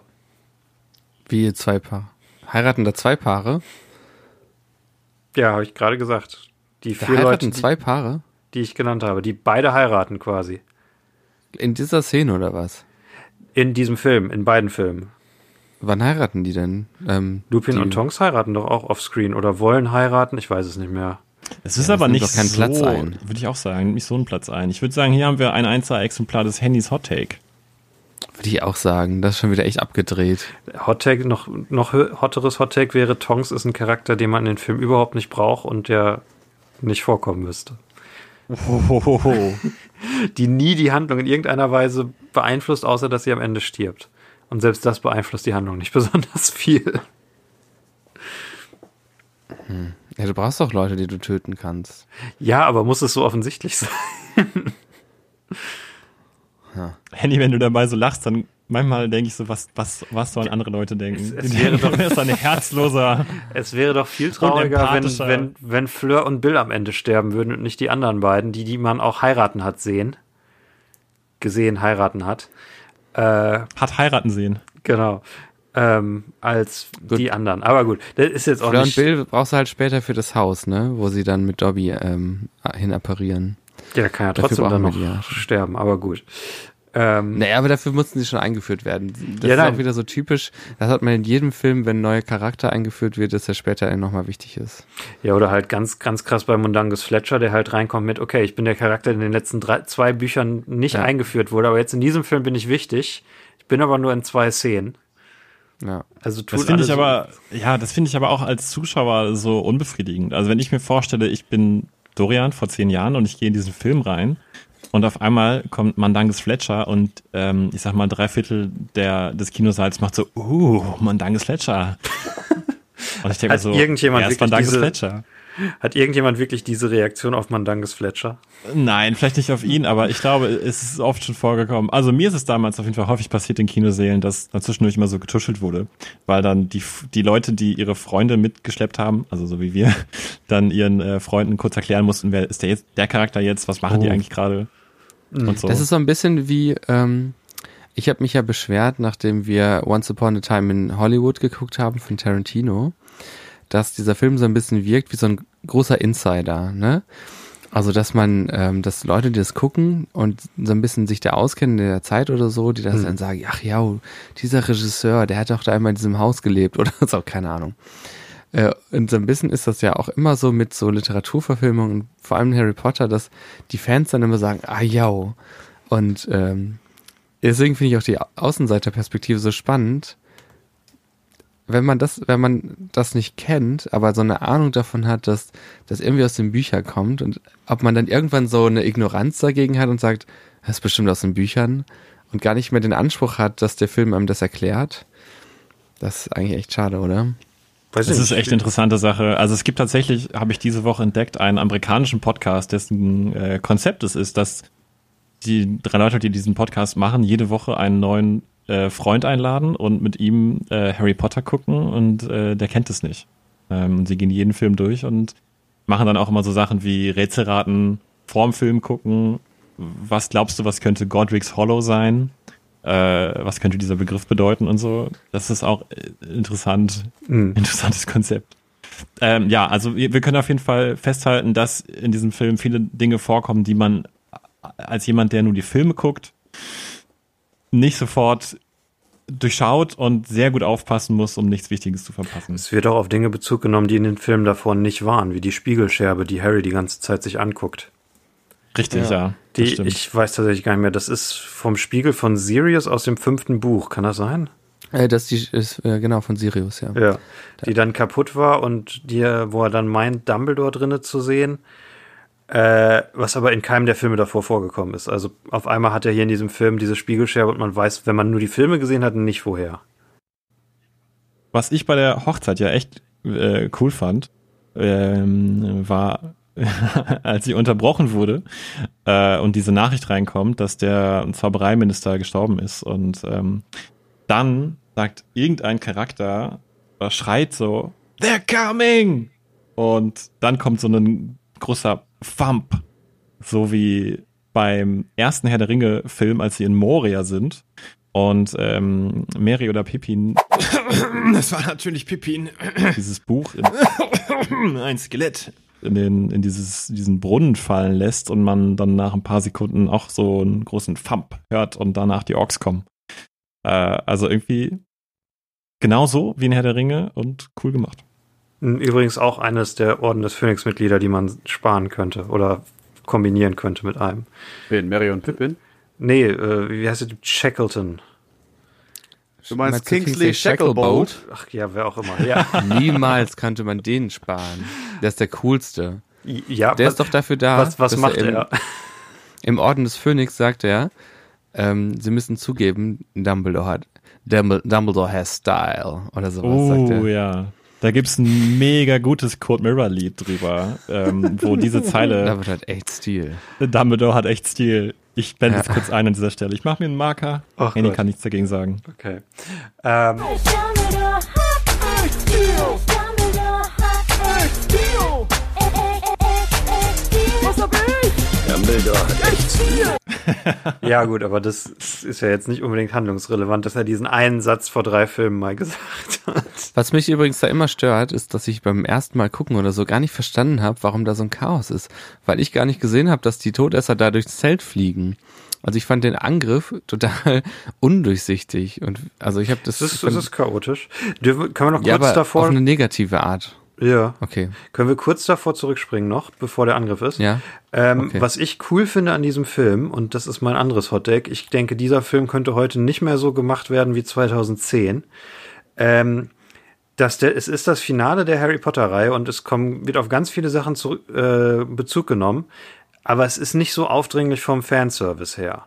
Dass du dann zum Beispiel auf dieser Hoch Hochzeit Madame Maxine nochmal siehst, aber es ist nur für einen Shot. Und stimmt, wenn ja. der Film heute gemacht würde, weil die Einst Einstellung der Macher wahrscheinlich so wie der Fans wäre, ah, wir müssen den Fans jetzt was geben, dann hätte die noch eine ganze Szene oder einen Dialog oder äh, man würde noch irgendwas erfahren. Äh, und das gleiche auch am Anfang, wo, wo Harry äh, sich im Ligusterweg nochmal umguckt und diese eine Soldatenfigur da hat ähm, und, und sich einmal anguckt und es ist nur ganz kurz und du kannst denken, ah, okay, er erinnert sich jetzt an seine Kindheit und dass da auch ein paar schöne Momente waren und dann war's das. Und das, das mag ich. Und das würde, glaube ich, bei einem heutigen Hollywood-Blockbuster so nicht mehr möglich sein. Okay, äh, Chaos, Angriff, die drei fliehen, ne? Äh, ja, um meinen Rap zu zitieren, plötzlich greifen Todesser an.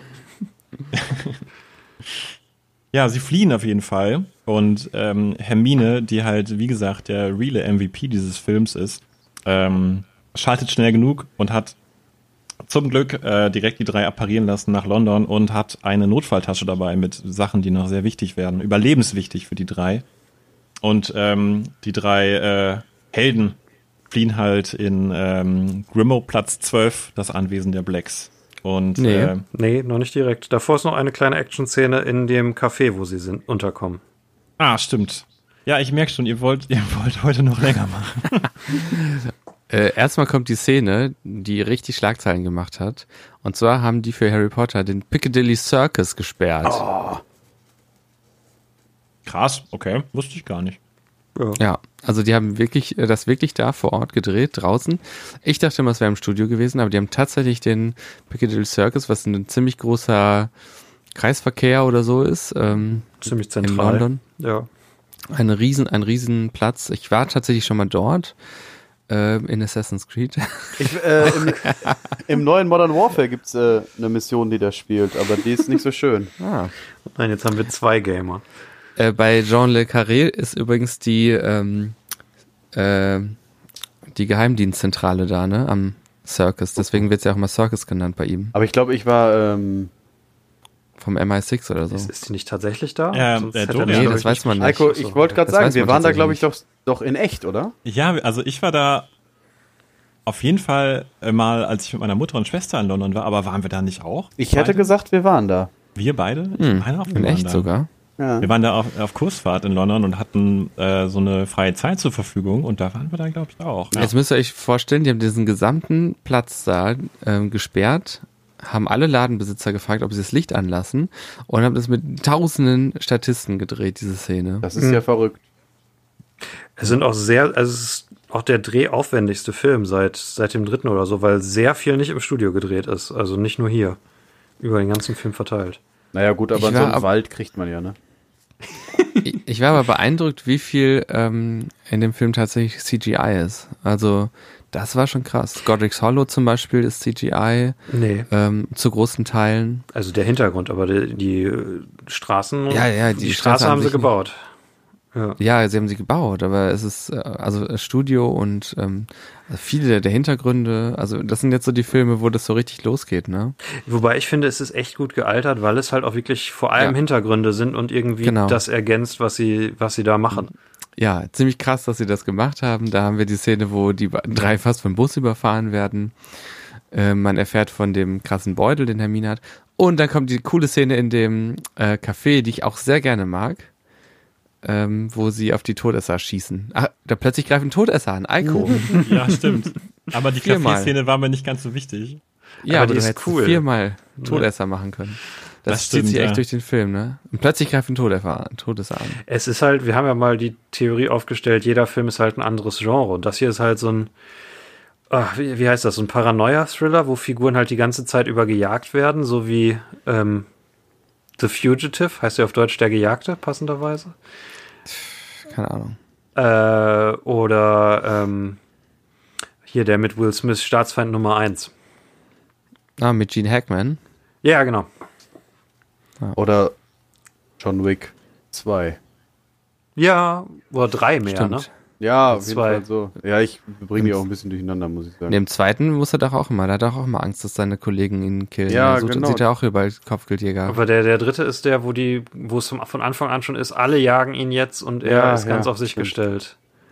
Habe ich noch nicht gesehen. Ja, ist auch okay, aber. Äh, Ja, ist okay. Früher habe ich übrigens Henny immer damit geärgert, dass ich ähm, gesagt habe, warum töten die eigentlich nicht die Todesser? Es wäre viel vernünftiger, die zu töten. aber? Ich habe früher auch immer gesagt, warum tötet Batman eigentlich nicht seine Gegner? Ja. Aber Ich sehe das immer noch so. ich dachte, jetzt kommt was. Ich habe in der Zwischenzeit was gelernt und Hat Batman nicht so einen klugen Spruch gesagt, wenn man einen, einen Mörder tötet, dann ist die Zahl der Mörder gleich geblieben? oh. Aber wenn man, Oh. wenn man zwei Mörder tötet zum Beispiel, hat Eben. man einen weniger. Genau. Das ist ja die Sache. Das heißt, man muss nur möglichst viele Mörder ermorden. Das In der Tat. Ja.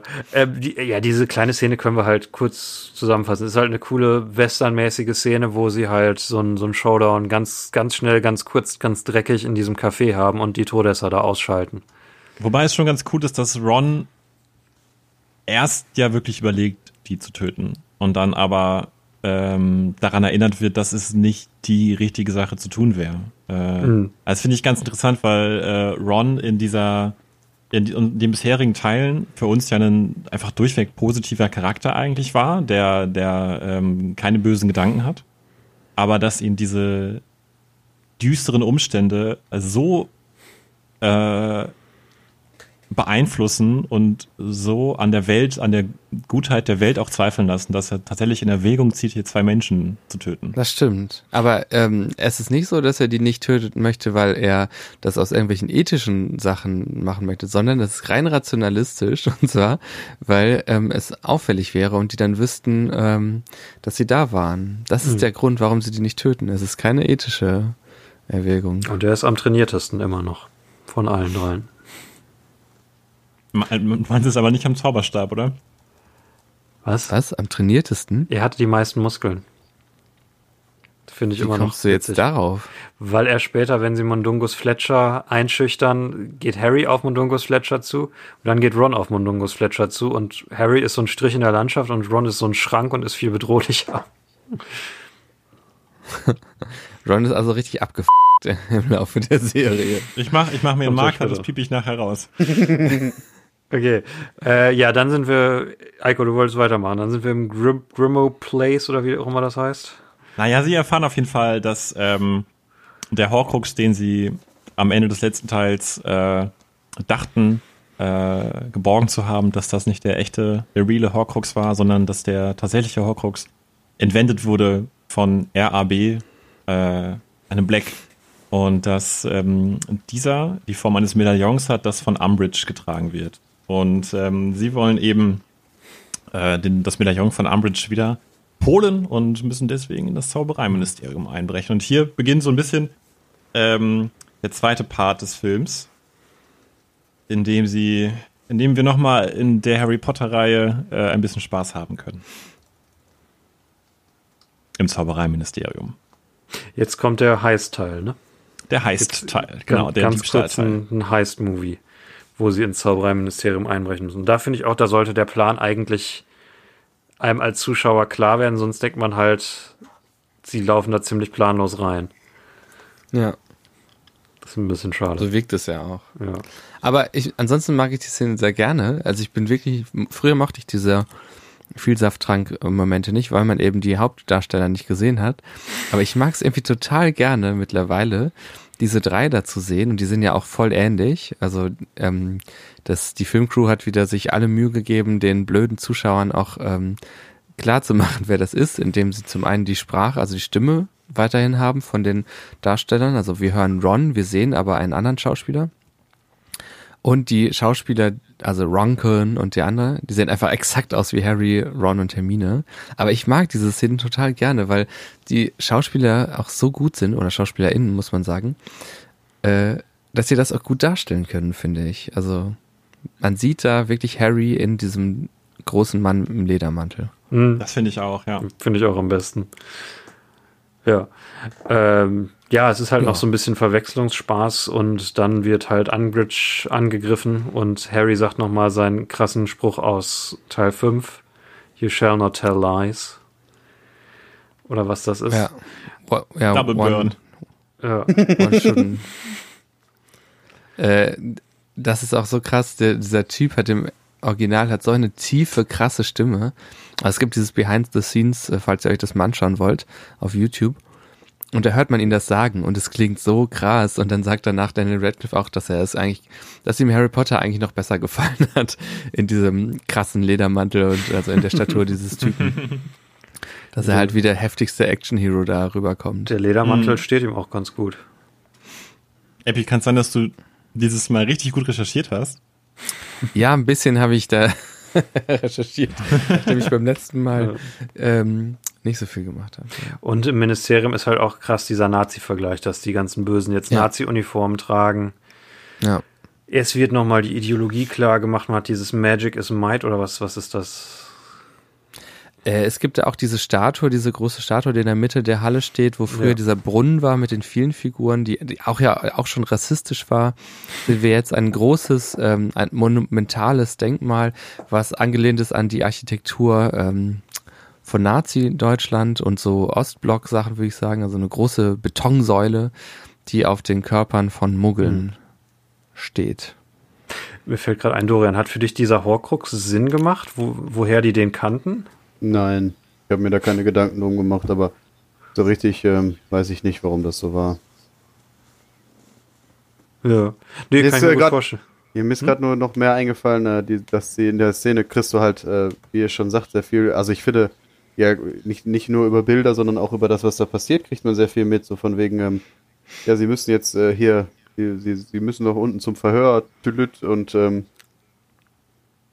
ja, da, da, ich finde, dass äh, in, in der Szene ist nochmal so eine, so eine einschüchternde ähm, Komponente mit drin.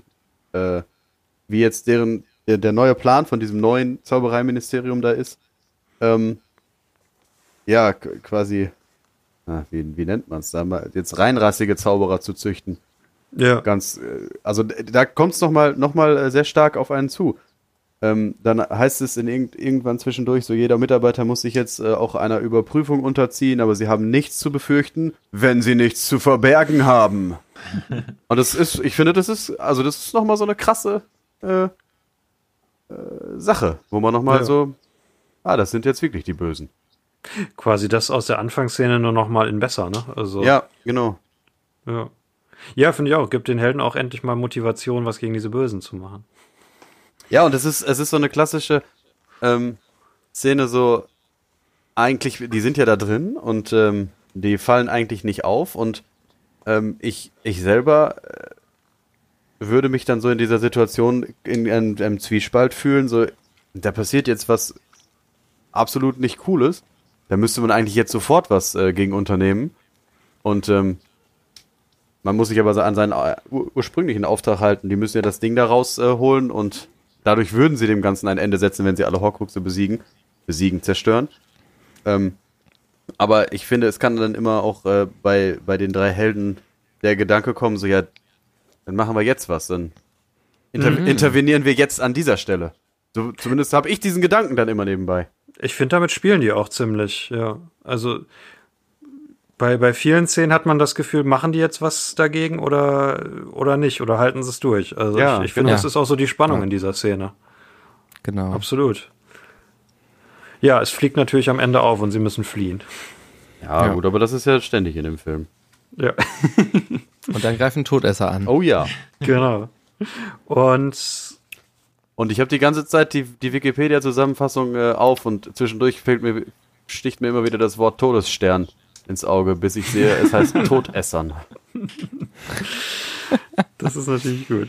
Ähm, ja, und Ron wird verletzt und dann sind wir im Wieder Äh, Herr, Herr der Ringe, ne? Wie- Ja, wie, wie Dorian verletzt. vor Anfang des Podcasts gesagt hat, jetzt sind wir im Frodo-Sam-Teil des Films. Ich muss, äh, du musst das wirklich mal auch mit noch mehr erläutern. Mir ist es noch nicht so ganz klar. Also klar, mit dem Amulett, dem Sie haben ja Ring, jetzt, okay, also aber ich, ich glaube am Anfang habe ich das gesagt, schon in der Aufnahme oder vorher? Ist ja auch Latte.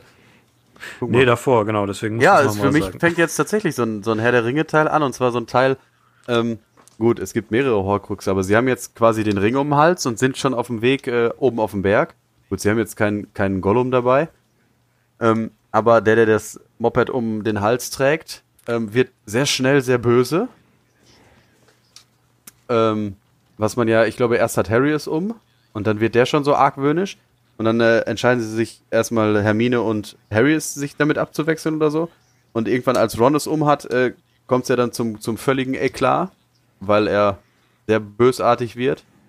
Und ähm, ja, letztendlich wird dann der Ron oder der in, in Herr der Ringe, wer es der Sam, wird dann weggeschickt und muss, muss das Team erstmal verlassen. Und ich, ey, ich, für mich ist da eine sehr starke Parallele zu erkennen.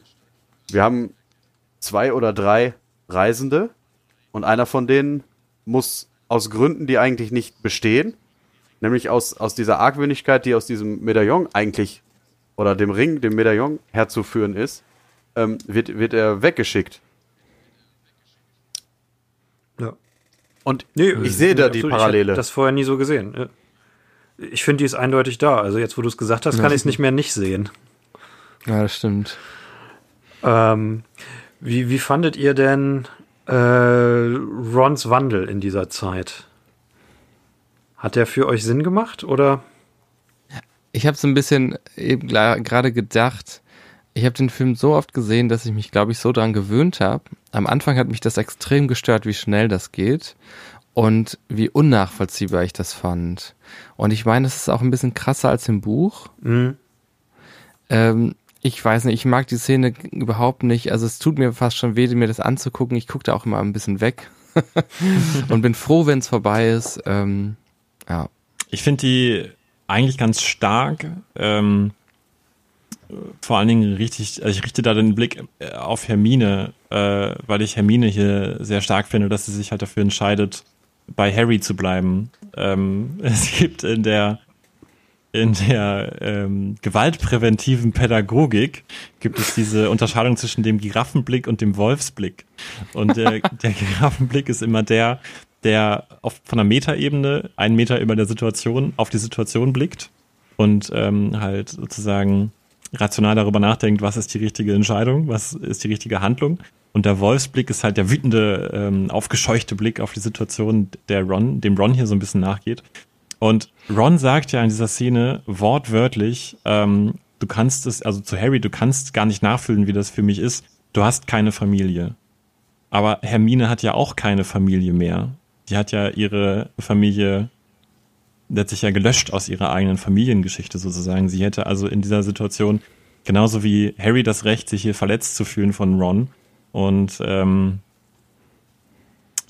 äh, könnte eigentlich emotional aufgescheuchter sein, ist es aber nicht und hat den kühlen Blick auf die Situation und weiß, dass es äh, besser ist, bei, bei Harry zu bleiben, um diese eben über allem stehende Mission weiter äh, anzu anzunehmen und durchzuführen, statt ähm, zu gucken, wie sie jetzt das mit Ron klärt, mit dem sie ja eigentlich angebandelt hat.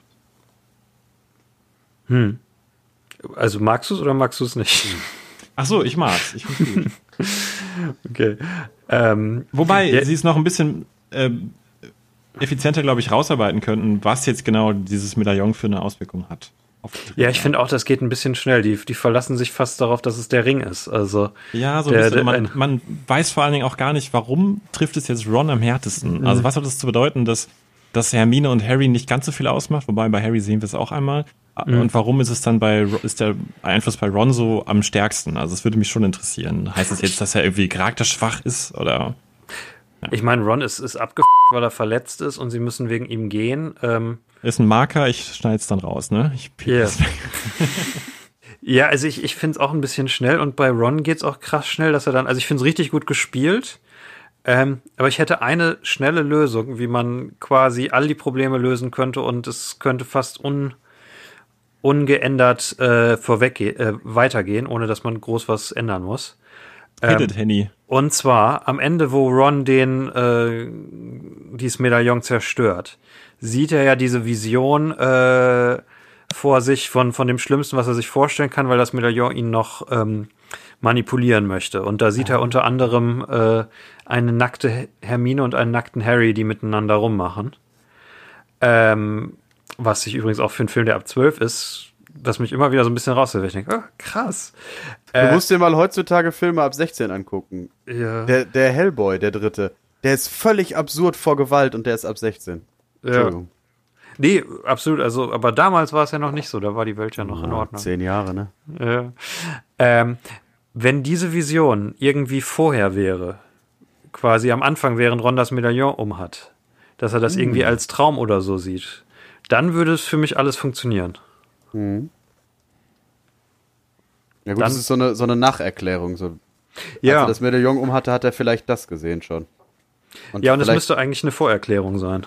Ja, das Ja, doch, das fände ich auch gar, gut. nicht so, gar nicht so blöd. Finde ich richtig gut. Henny, da hast du mal, also das gefällt Da mir. habe ich mal was Gutes gesagt. Nein, aber also ja, schon.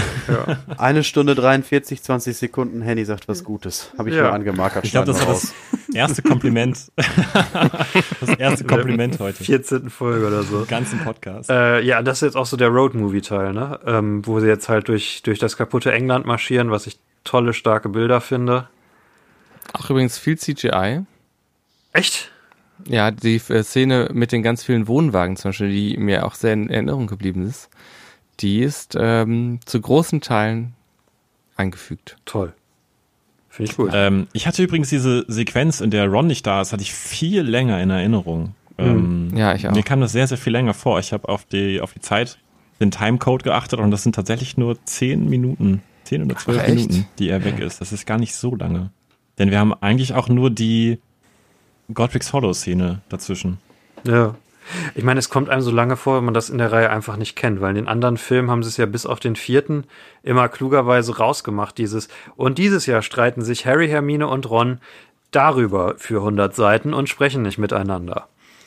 Und es ist ja nur im, im dritten Teil drin, in allen anderen haben sie es rausgemacht und ja, hier wirkt es dadurch viel stärker als in den Büchern, wo es halt, okay, sie streiten sich wieder, Ja, vor allen Dingen, weil sie hier halt diese räumlich getrennt sind, ne? Und man weiß ganz genau, Harry und Hermine ziehen weiter und ähm, ob Ron sie nochmal wiederfindet, steht halt erstmal in den Karten, man weiß es nicht genau. Das finde ich hier übrigens, ich mag unglaublich gerne die Atmosphäre in diesem Teil des Films, wenn sie so alleine reisen. Denn ähm, es ist eben was ganz, ganz anderes als in den bisherigen Filmen.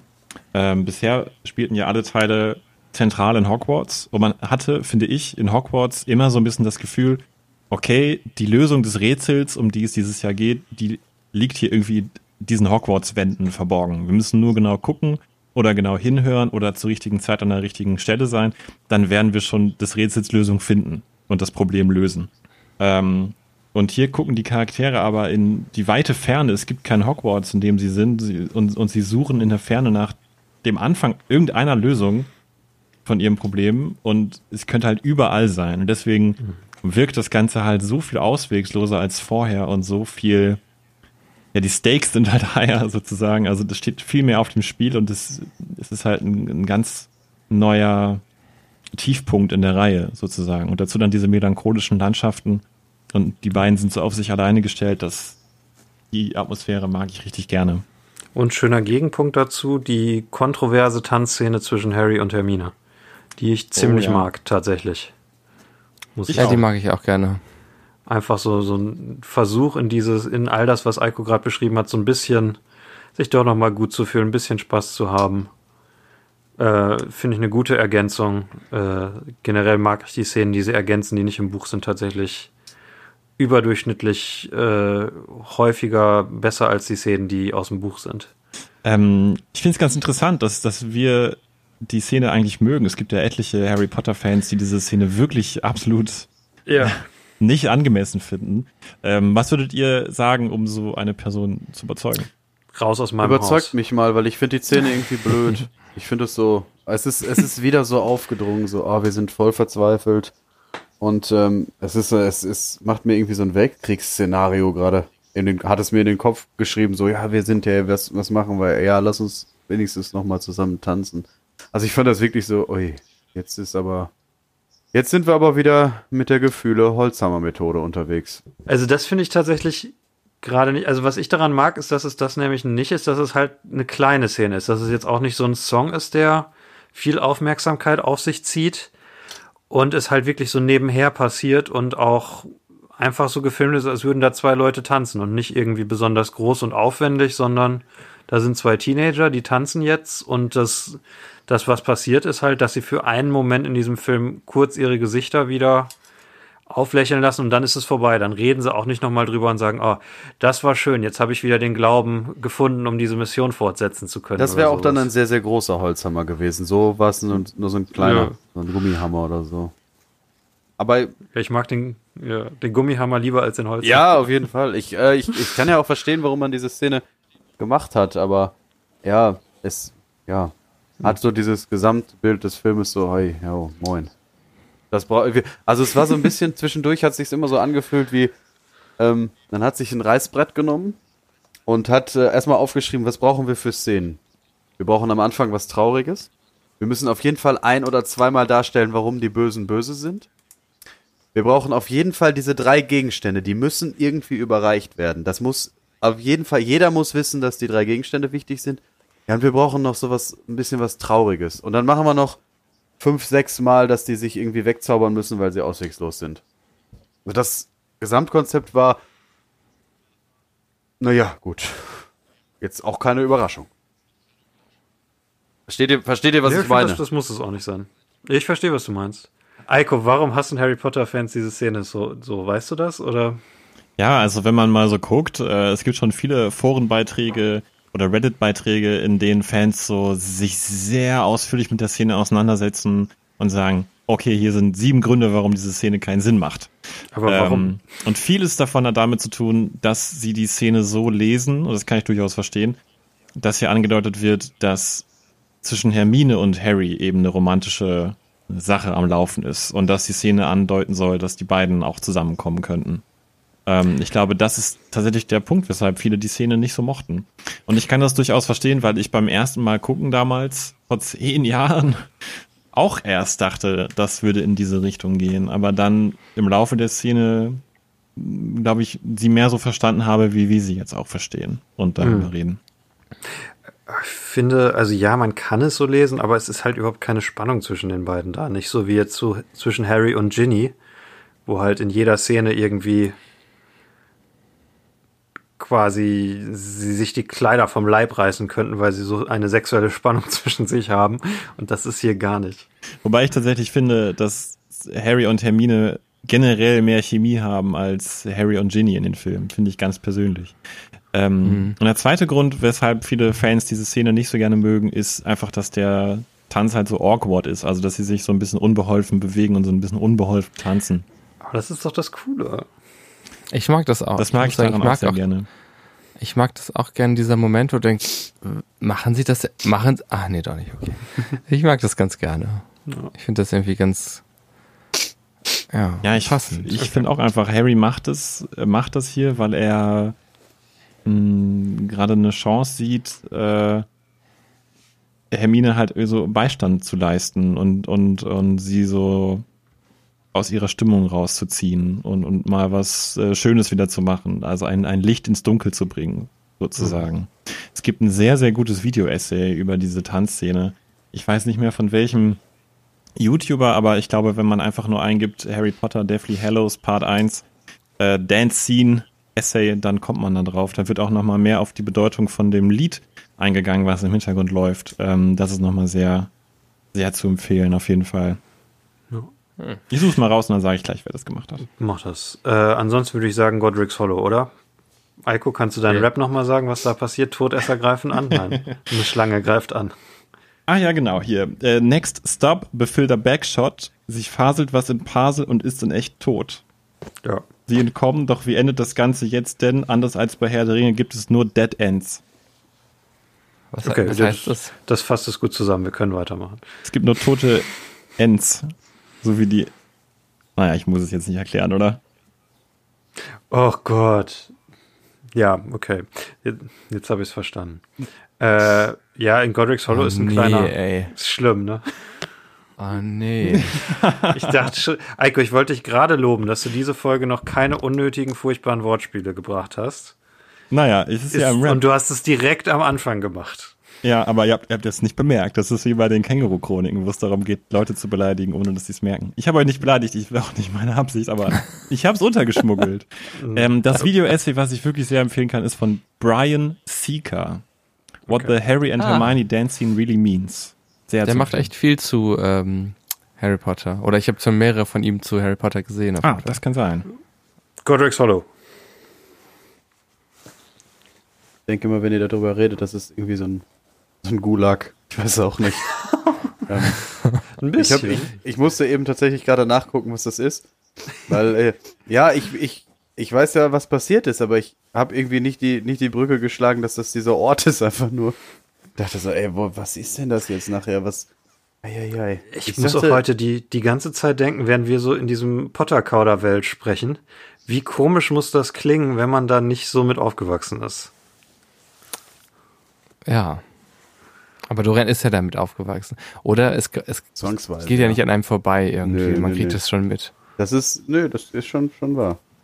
Das ist, glaube ich, wie wenn ich mir jetzt immer ähm, Apache 257 anhöre. Ist auch eine Katastrophe. Ich werde wirklich alt. Okay. Ähm, ja, Godric's Hollow, sie treffen Basilda Backshot und sie ist eine Schlange. Ähm, Ich dachte gerade, Handy sagt Schlampe. ah. Snake.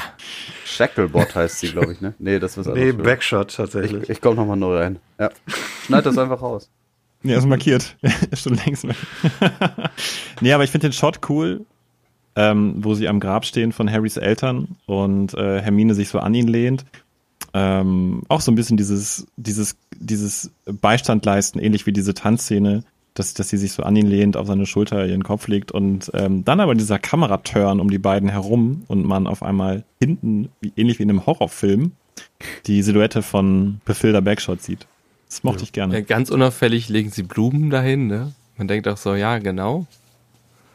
Ich finde, es ist, ist eine nette kleine Horrorpassage. Und dann kommt halt die Schlange wieder und äh, greift dich als Zuschauer an und es ist nett. Das, das Haus von ihr sieht schön creepy aus. Ja, stimmt schon. Ich mag auch das, wo sie durch die Wand brechen in das Kinderzimmer rein. Ja. Wobei ich War mich dann cool. jetzt zum ersten Mal gefragt habe, okay, hat die Schlange jetzt auch ein Kind getötet? Oder Ist warum das nicht, ist Nee, das, da nicht ist das kein. Nebenhaus? Ja, ja, das ist Nebenhaus. Achso, ja. das war für mich nicht so klar. Das ist so ein Reihenhaus, wie bei euch, Henny. Oh, schon wieder Details. Ich Weil, nicht also- mehr im Reihenhaus. Wenn man die Raw-Version kriegt, weiß man auf jeden Fall, wer Henny ist und wo er wohnt. ja. Okay. ähm, ich habe nicht so viele Gedanken zu Godric's Hollow. Habt ihr da noch irgendwie was? Nee. Nein, ich glaube, wir können weitermachen. Ja, dann kommen wir in den Wald und dann wird das, äh, das Amulett zerstört, weil das Schwert in, in dem See liegt und Harry fast ertrinkt. Oh ja. Äh, Ron kommt wieder und sich, äh, ach so, hier, mit Hilfe finden sie das Schwert von Gryffindor. Ron kommt wieder und sich vor Hermine ein bisschen pfiffig vor. Das fand ich übrigens sehr schön, also sehr guten Umgang mit der deutschen Sprache. Gefällt mir. Gefällt mir auch. Ein bisschen rotziger Umgang. Ja. Ich finde ja die, Ähm, diese Seeszene ja. cool, weil ich die schlimmste Art zu sterben, die ich mir vorstellen kann, ist zu ertrinken. Unter Eis. Ja. Mm. Ich, äh, ist- Ertrinken ist übrigens eine der harmlosesten äh, Arten zu sterben. Man kämpft, man kämpft kurz, wird ohnmächtig und dann ist man halt irgendwann tot. Das ein, also du atmest unter Wasser ein, das merkst du aber nicht mehr, weil du vorher ohnmächtig bist, weil du die Luft anhältst, bis du ohnmächtig bist und dann schläfst du ganz friedlich ein. Was sind die schlimmsten Arten zu sterben? Verbrennen. Weil Oh, das, merkst, das merkst du, bis du tot bist. Oh, geil. Und du bist halt komplett verbrannt vorher. Also es soll wirklich nicht schön sein. So Hexenjagd kann ich nicht empfehlen. Also jetzt selber als Opfer, würde ich sagen. Ja. Aber ich habe das alles du das, auch noch nicht also du als. Opfer. Ach so, okay. Nö. Also ich, Ja. ich, aber ich habe viel Tauchtraining gemacht mal und ich finde es furchtbar unter Wasser. Aber man will mir, ich will ja atmen. Egal. Ja. Hm. Und es ist halt auch so ein kleiner See und es ist trotzdem so, so schlimm, weil auch da kann man ertrinken. Ja, aber so richtig, also ich, ich habe es nicht mehr richtig vor Augen. Wie, wie kriegt ihr denn das Loch da rein und warum läuft der barfuß über einen zugefrorenen See? Was, Ja. was, was ist mit ihm? Ich finde, also ich finde diese Szene irgendwie merkwürdig. Ich finde sie auf der einen Seite gut, ich finde sie auch schön gefilmt. Auf der anderen Seite merkwürdig. Man, ich finde die Ausmaße des Sees sind nicht klar. Der ist auf der einen Seite klein, auf der anderen Seite irgendwie wieder groß. Das mag ich nicht daran. What she Ich finde es irgendwie so.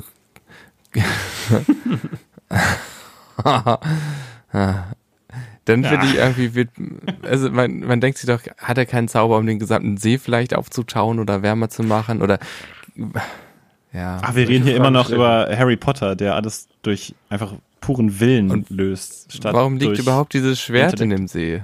Das ist nicht ganz klar, ne? Das ist überhaupt nicht klar. Das macht absolut keinen Sinn, dass es da liegt. Das ist, weil, weil Snape es da hingelegt hat, ne? Aber das weiß man erst im nächsten Teil, wenn ich mich nicht irre. Snape hasst ihn einfach so sehr, dass er immer noch, er erfüllt zwar Dumbledores Willen, aber Dumbledore hat nicht gesagt, wo ich das Schwert hinlege. Ähm, ja, und dann, dann kommt halt das, was wir eben schon hatten. Ne? Ron kriegt hat diese krasse Version und zerstört dann endlich das Ja. Amulett mit dem Schwert, nachdem er Harry gere- ge- gerettet hat. Wisst ihr, was ich an der Szene nicht mag? Hm? Und zwar, also Hermine und Harry, also die Version von Voldemort, küssen sich. Nackt. Und dann wird das so gefilmt, ähm, dass Ron das Schwert erhebt und losrennt. Ähm, dann gibt's ähm, eine Schnittmontage zu Daniel Radcliffe, der hinter so einem Baumstamm sitzt und so ein bisschen die Augen zumacht. Und es wirkt ein wenig so auf den Zuschauer. Wir werden da als Zuschauende ein wenig verarscht, als würde Ron Harry angreifen.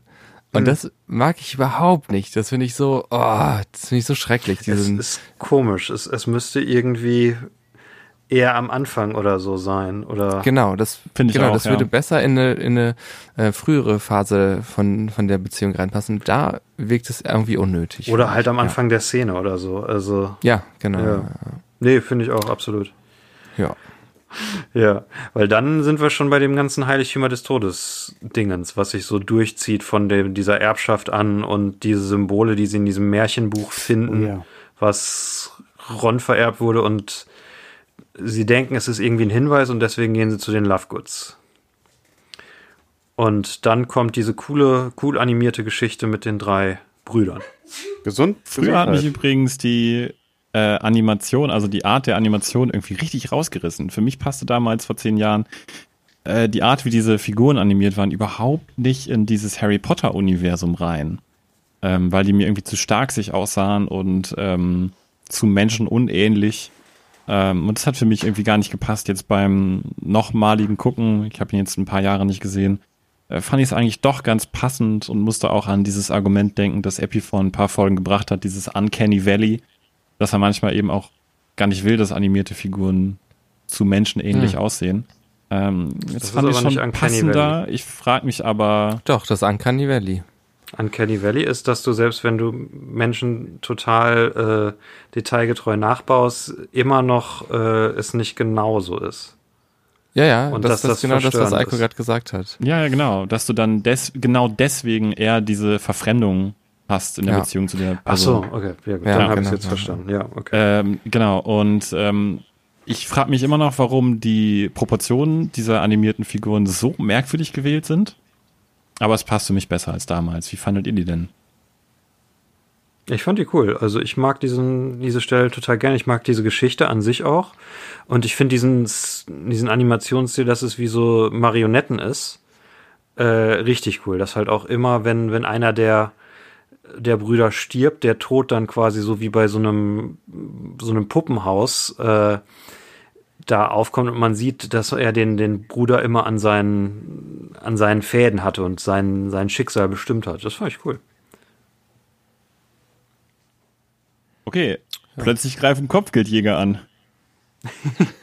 Also Lovegood verrät sie ja und dann äh, teleportieren sie sich weg und dann sind da aber schon direkt die Kopfgeldjäger.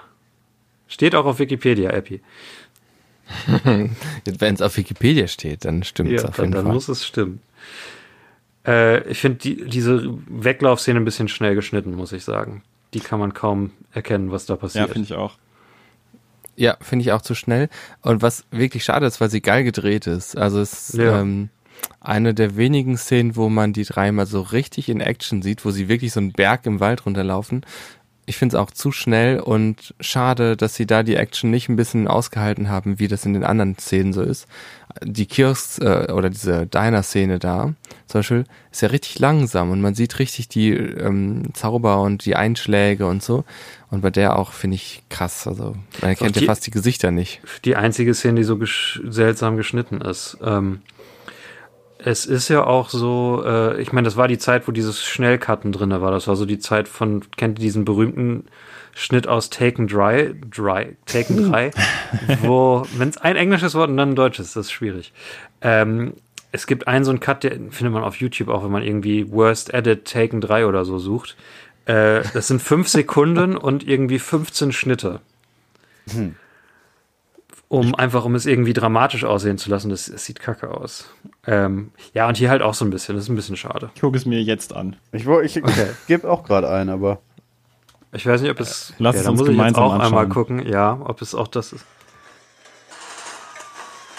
ja, ja, ja, die ist irre.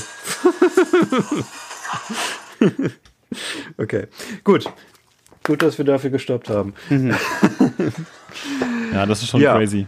Das ist echt eine verrückte Szene. Ähm, okay, sie werden gefangen und sind bei den Malfoys und wir sind in der letzten Szene. ich finde solche Szenen, ähm, das habe ich schon immer, aber ähm, es, es wird in letzter Zeit nicht besser, dass ich solche Szenen äh, wie mit Hermine immer furchtbar finde, wo man dann, äh, man sieht noch, dass äh, die, die, die Verrückte sie auf den Boden drückt und dann hört man sie nur noch schreien und man hört sie die ganze Zeit schreien. Solche Szenen kann ich überhaupt nicht leiden. Ich meine, es, ist ganz klar, was sie damit sagen wollen und es macht auch Sinn und aber ich, ich hasse solche Szenen absurd. Also ich, ich finde das einfach nur furchtbar, weil ich Einfach wegen des Schockfaktors sozusagen. ja, weil da, ich weiß gar nicht, ob, ne, ob da, da baut sich in mir drin so eine Wut auf. Und äh, man weiß ja auch, die anderen Charaktere sind auch irgendwie hilflos und sie ist auch gerade hilflos und sowas, keine Ahnung, finde ich furchtbar. Das fand die, ich die ja auch. Hilflosigkeit oder. Ja, genau. Das Ja. fand ich ja auch, als wir, äh, vielleicht erinnert ihr euch noch dran, wir haben ja Kick-Ass zusammen im Kino gesehen. Ähm, da finde ich es noch viel furchtbarer, weil es da halt explizit dargestellt wird, wo er da auf dem Stuhl sitzt und äh, die Typen, diesem, diesem Teenager da äh, mit Schlagring ins Gesicht schlagen. So, so eine übertriebene Gewaltdarstellung finde ich katastrophal. Und das ist halt so nicht explizit dargestellt, aber ich hasse solche Szenen trotzdem einfach. Es ist so, also für mich ist das die zweite Szene, wo ich einfach das gucke und denke, ich kann nicht glauben, dass dieser Film ab 12 ist. Mm, das An der. Stelle. Ja. Ja, und die Frage ist, wofür ist es nötig, dass äh, das da passiert? Ja, weiß um halt zu zeigen, wie krass es ist, ne? Ja. Ja, sollen wir es noch kurz zusammenfassen? Ich meine, dann danach sind wir durch, ne? Also, äh, sie sind bei den, werden als Gefangene zu den Malfoys gebracht. Hermine hatte Harry das Gesicht verunstaltet, damit sie ihn nicht erkennen. Es ist nicht ganz klar, warum Malfoy nicht die anderen beiden erkennt. Ähm, Und dann in der naja, ich glaube, er will es nicht sagen. Ich glaube, er ist so hin und her gerissen, dass er es einfach nicht sagen will.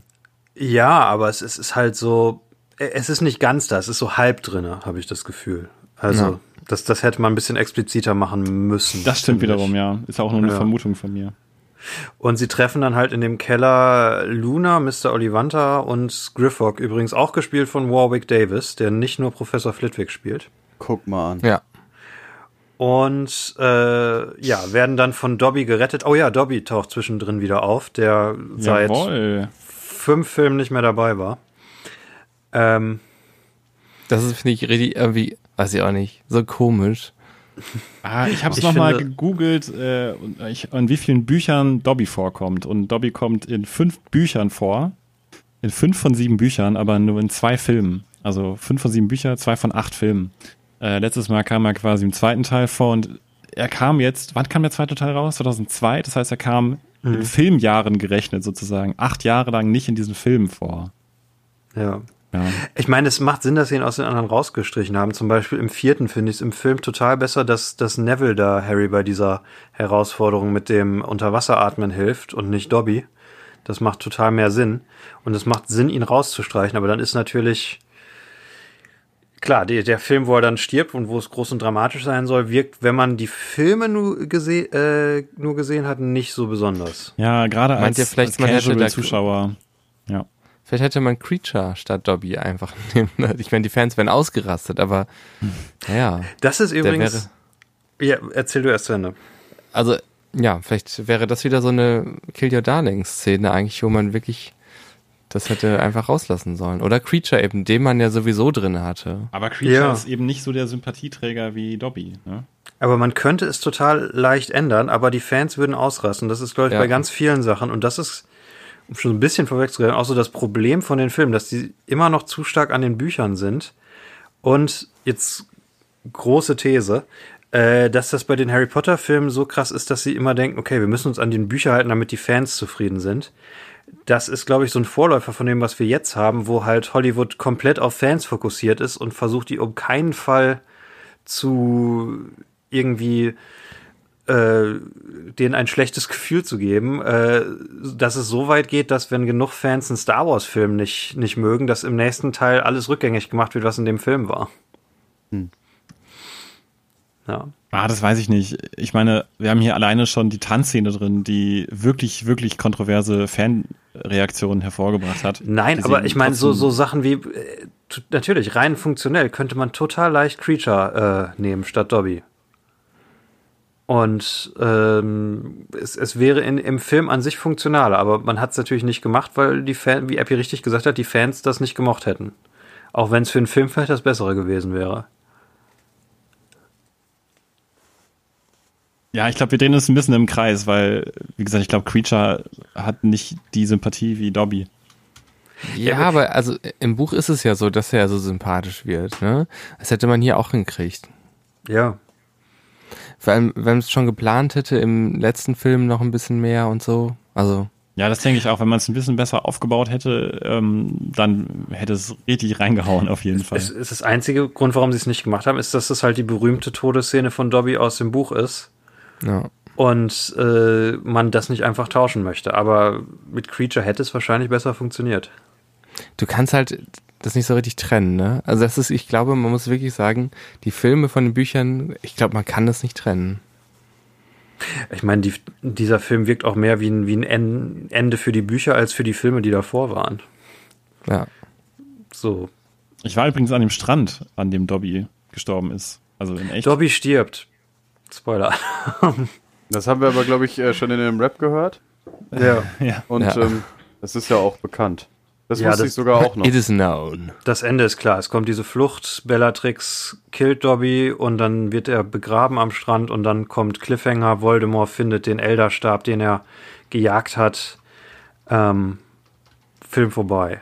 Aber das, Ziemlich was- cooler Cliffhanger. Ja, das, was ihr jetzt gerade äh, gesagt habt, f- für mich als äh, Außenstehenden, als Harry Potter Außenstehenden, ähm, ist das gar nicht so. Also es ist jetzt nicht so, man, ich weiß trotzdem, wer Dobby ist. Ich weiß nicht, warum ich weiß, wer Dobby ist, aber ich weiß, wer Dobby ist. ähm, und ähm, es ist halt trotzdem so, ähm,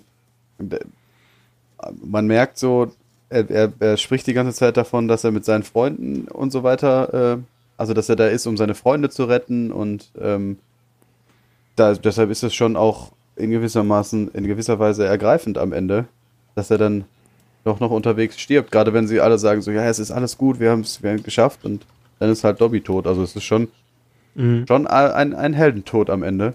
Ähm, auch wenn man zwischendurch halt fünf Filme nicht gesehen hat. Vielleicht ist das genau der Vorteil, dass man, dass wenn, wenn man da mit einer Perspektive von außen drankommt, dass es einem die Beziehung zwischen den Figuren stärker vorkommt, als sie in den Filmen tatsächlich war. Ja, das kann, Alle- ja, gut, das kann natürlich auch sein, das. Das kann sein, ja. Auch, die, auch gerade die heroische Rettung durch Dobby ist natürlich einfach direkt bevor er stirbt. Das ist schon funktional eigentlich. Also das ist schon gut gemacht. Ja, ist eine tolle Szene, auf jeden Fall. Ist euch eigentlich aufgefallen, dass wir, dass das der vierte Film am Stück ist, in dem ein Hauptcharakter stirbt? Krass. Also Bei äh, Harry Potter, ja. bei Harry Potter. In Teil 4 Ja. stirbt am Ende Cedric, in Teil 5 stirbt Sirius, in Teil 6 stirbt Dumbledore und jetzt stirbt Dobby. Ich finde auch, es ist eines der besseren Harry Potter-Enden, weil das ist eins, wo ich mich noch dran erinnere. Also, die, die meisten sind ja am Ende so abgehalst und, und abgehakt und hier diesen, dieser Cliffhanger bleibt mir einfach so, so krass im Gedächtnis, wo Voldemort über der, der Leiche von Dumbledore steht und diesen Stab an sich nimmt. Ähm, äh, finde ich tatsächlich auch ein besseres Ende als der achte hat. Ich mag es auch Ein richtig richtiger gerne. Red Cliffhanger. das stimmt. Ich mag das Ende auch richtig gerne, auch einfach, weil das so unüblich ist. Normalerweise hast du ja in dieser klassischeren Filmstruktur am Ende nochmal so diesen Return in eine friedliche Lage oder auch den Return nach Hause. So, wenn man zum Beispiel bei Herr der Ringe guckt, ist ganz am Ende nochmal der, das Zurückgehen äh, ins Auenland. Ähm, und die hat man das halt einfach nicht. Man ist an einem Strand, die drei sind komplett alleine. Es ist gerade einer ihrer Freunde gestorben. Sie wissen nicht, wie es weitergeht. Dann kommt auch die Szene, in der Voldemort den Elderstab klaut. Ähm, also ist es eben wirklich aussichtslos. Und ich kann mir auch vorstellen, dass sie ganz absichtlich auch deswegen den Release des letzten Films, des nächsten Films, äh, nur sechs Monate später geplant hatten, um halt möglichst schnell diese die Fans wieder hinzulocken. Hier ist es nicht so aussichtslos. Kommt wieder, es geht weiter. Naja, ich könnte mir aber das- vorstellen, dass äh, Leute am Ende von Das Imperium schlägt zurück ähnliche Gefühle hatten. Ich meine, da war auch irgendwie alles scheiße eher, als dass es gut war. Am Ende vom fünften Teil war alles gut. Sie hatten den Todesstern zerstört und plötzlich äh, sind sie da auch in diesem Raumschiff und nichts ist gut. Nur um nochmal so der- die Star Wars Parallele zu ziehen. Der, der krasseste, ähm, der krasseste Cliffhanger der Filmgeschichte, so ein bisschen. Und da hat es auch drei Jahre gedauert, bis es aufgelöst wurde. Das, ja, weiß ich nicht mehr. Da waren Ah, wir ja nee, noch nicht. Da waren wir noch nicht. Ähm, was, äh, nee, aber es macht Sinn. Also quasi Harry Potter versucht seit drei Filmen so ein Ende zu machen, so ein Imperium schlägt zurück Ende und jetzt hat es endlich geklappt. Okay, wir sind ziemlich auf der Zielgeraden, oder? Juhu. Ja, klingt gut. Ja, Daniel Radcliffe in diesem Film. Er hat immer noch Alkoholprobleme. Ich finde, man sieht es nicht mehr so sehr. Weil er halt auch die ganze Zeit schlecht drauf ist im Film. Und das passt wahrscheinlich ganz gut. Weißt du, warum ich den nicht so gern mag, den Film? Hm? Die Haare. Oh, diese Frisur. Du bewertest aber auch Filme zu 90% darauf, ob dir die Frisur der Hauptfigur gefällt. Ja. Don't judge me. Also schon so ein bisschen. Nee, also ich finde tatsächlich, ich weiß auch nicht, ich finde ihn ja wieder so hölzern. Ähm, ich glaube wirklich, sobald er in Momenten ist, wo er, wo es nicht mehr ganz so ernst ist irgendwie, also zum Beispiel in den Vielsafttrank-Szenen, wo er so ein bisschen da raus kann. Ähm, es gibt auch eine Szene vom Set, wo der Regisseur meint, er hat das Gefühl, dass Daniel Radcliffe ähm, sich ganz wohl fühlt in diesen Szenen, weil er mal nicht Harry Potter spielen muss. Und ich habe das Gefühl, ich sehe das da die ganze Zeit und denke mir wirklich, ja, der will da einfach irgendwie raus aus dieser Rolle irgendwie. Und mag ihn nicht so gerne, wenn er Harry Potter spielt. Hm. Ja. Ich mag ihn ja tatsächlich als, als Mad, Mad Harry. Also ich meine, er ist halt echt Emo in diesem Film. Aber ich, ich finde, das passt auch an dieser Stelle und passt zu dieser Hoffnungslosigkeit. Ja, also ich, bei mir ist es so, immer wenn ich das, die Kritik höre mit dem, mit der Hölzernheit, denke ich mir, also ich kann mir auch wirklich vorstellen, dass das irgendwie Absicht ist. Also, dass es nicht da, nicht nur 100% daher kommt, dass er sich vielleicht unwohl damit fühlt oder dass er sich beim Schauspielern unwohl fühlt. Ich glaube schon, dass es ein Stilmittel ist, das er sehr absichtlich einsetzt in, in Rollen und in verschiedenen äh, Graden. Ähm, möglicherweise ist das so ein schauspielerischer Tick, den er hat. Ähm, beispielsweise, wenn man sich die Hobbit-Filme anguckt, finde ich, dann sieht man bei Martin Freeman, der ja da Bilbo spielt, dass er extrem viel mit den Händen immer macht. Äh, Und das ist was, was er bei unterschiedlichen Rollen zu unterschiedlichen Graden einsetzt. Und vielleicht ist das, ist diese Hölzernheit, äh, das bei Red, Daniel Radcliffe das, was bei äh, Martin Freeman die, dieses Spiel mit den Händen ist. Also ich glaube schon, dass es Absicht ist und er das bewusst einsetzt, größtenteils. Ähm, und ich fand ihn hier in der Tanzszene sehr gut. Das hat mir Mhm. gut gefallen. Sonst nicht, oder? Eh, Also vor allen Dingen in der Tanzszene, dass er sich auf diese, ja, auf diese, auf diese albern, auf diese Goofiness so ein bisschen eingelassen Mhm. hat. Ähm, Da mochte ich ihn auch, ja. ja, das fand ich cool. Ich glaube, was ihr hölzern nennt, würde ich stoisch nennen. Stoisch. Ja. Er ist halt komplett von seinem Willen angetrieben und halt, er, er erträgt viel und, und geht viel voraus und nimmt die Sachen so hin, wie sie sind. Das ist mein, mein Take. Dorian, was denkst du? Ich habe gerade die ganze Zeit drüber nachgedacht. Ich äh, kann ja Schauspieler nicht beurteilen, weil ich überhaupt nicht weiß, woran man Schauspieler beurteilt. Ich kann aber nur ähm, feststellen, dass ähm, ich das Gefühl habe, ja, das ist Harry Potter und nicht, das ist jemand, der Harry Potter spielt. Und ähm, ich, ich finde, das ist in diesem Film ist das so. Also da- das ist halt so ein Harry Potter, das passt. Also passt alles zusammen. Mir ist nicht aufgefallen, dass, äh, oh, das ist aber komisch geschauspielert. Insofern finde ich das ganz passend. Und ich habe halt immer den Vergleich äh, mit, mit der anderen Daniel Radcliffe, Daniel Radcliffe Rolle, die ich kenne, aus Die Unfassbaren 2, äh, im, im Hinterkopf. Und das ist was, ich finde, es ist was ganz anderes. Und deshalb, ich, ich finde, er spielt den, den Harry Potter da ganz gut. Und ich habe auch das Gefühl, wenn, wenn ihr sagt, der, der wirkt hol hölzern, dann ähm, ist, das, ist das ja dieser, dieser hölzerne Harry Potter, der immer so ein bisschen, ja, er muss sich halt trotzdem immer so ein bisschen auf Hermine verlassen, weil die hat's mehr drauf als er. Und das passt halt dann zusammen. Ja, cool. Ja, das Okay, ist eigentlich das größte, ist eigentlich das größte Kompliment, das man geben kann, ne? wenn du Hm. Harry Potter siehst und nicht äh, ein Schauspieler, der eine Rolle spielt. Ja, Ja, ich sehe auch, ich sehe auch Harry Potter. Ähm, haben wir noch irgendwas zu ergänzen oder sollen wir gerade ein abschließendes Urteil? Ähm, ja, woran bewertet man SchauspielerInnen? Das an den finde ich Haaren das, die natürlich. schwierigste Frage, ehrlich gesagt. An den Haaren. ich klicke Äh, ich klick übrigens gerade durch die unsere, Haare. Ich klicke gerade durch unsere YouTube-Filme, um einen Screenshot von Epi zu machen, wo er mal schlechte Haare hatte. Aber die traurige Wahrheit ist, ich nicht. finde gerade nichts. Die schlimmsten Liebeslieder. Er hat meistens Ähm. hat ganz gut frisierte Haare, würde ich sagen. Ähm, ich würde gerne noch hinzufügen, dass ich ähm, Emma Watson richtig stark finde in dem Film. Die, sie spielt so die richtig, äh, die, die Standfeste für alle, die, die, auf die alle sich stützen können, der Fels in der Brandung sozusagen, the Big Mama. Ähm, spielt sie sehr gut. Es ist ja auch ein bisschen Mary Poppins mit ihrer Tasche der unendlichen Möglichkeiten. Mhm. Und Rupert Grint ist halt äh, hier zum ersten Mal richtig dramatisch äh, und, und muss ist nicht nur der, der witzige Typ. Ja, was ja nicht Mhm. unbedingt seine Stärke ist, wenn man sich überlegt, dass er in den anderen Filmen andere Dinge zu tun hatte. Aber Mhm. Ja. Aber er ist, ist gut da drin. Also wie, wie immer, die drei Hauptleute sind eigentlich das, was einen da so eine der größten Stärken davon. Okay, gut, bei Daniel sind wir geteilter Meinung, aber sonst ich habe zwei ja Drittel sind so. vielleicht eine Sache noch. Ich, äh, wir haben- reden ja in den Episoden häufig davon, dass es diese Theorie, diese Filmtheorie gibt, dass Filme genau dann besonders mitreißend sind, wenn man die einzelnen Szenen verbinden kann mit Wörtern wie deswegen oder aber. Äh, und dass sie, dass Filme eher weniger mitreißend sind, wenn man, wenn man Szenen nur verbinden kann mit dem Wort und dann passiert das und dann passiert das. Und ich habe mir diesmal die Mühe gemacht und mir wirklich alle Szenen aufgeschrieben und geguckt, wie oft man die mit deswegen und aber verbinden kann und wie oft man sie mit und dann passiert folgendes verbinden kann.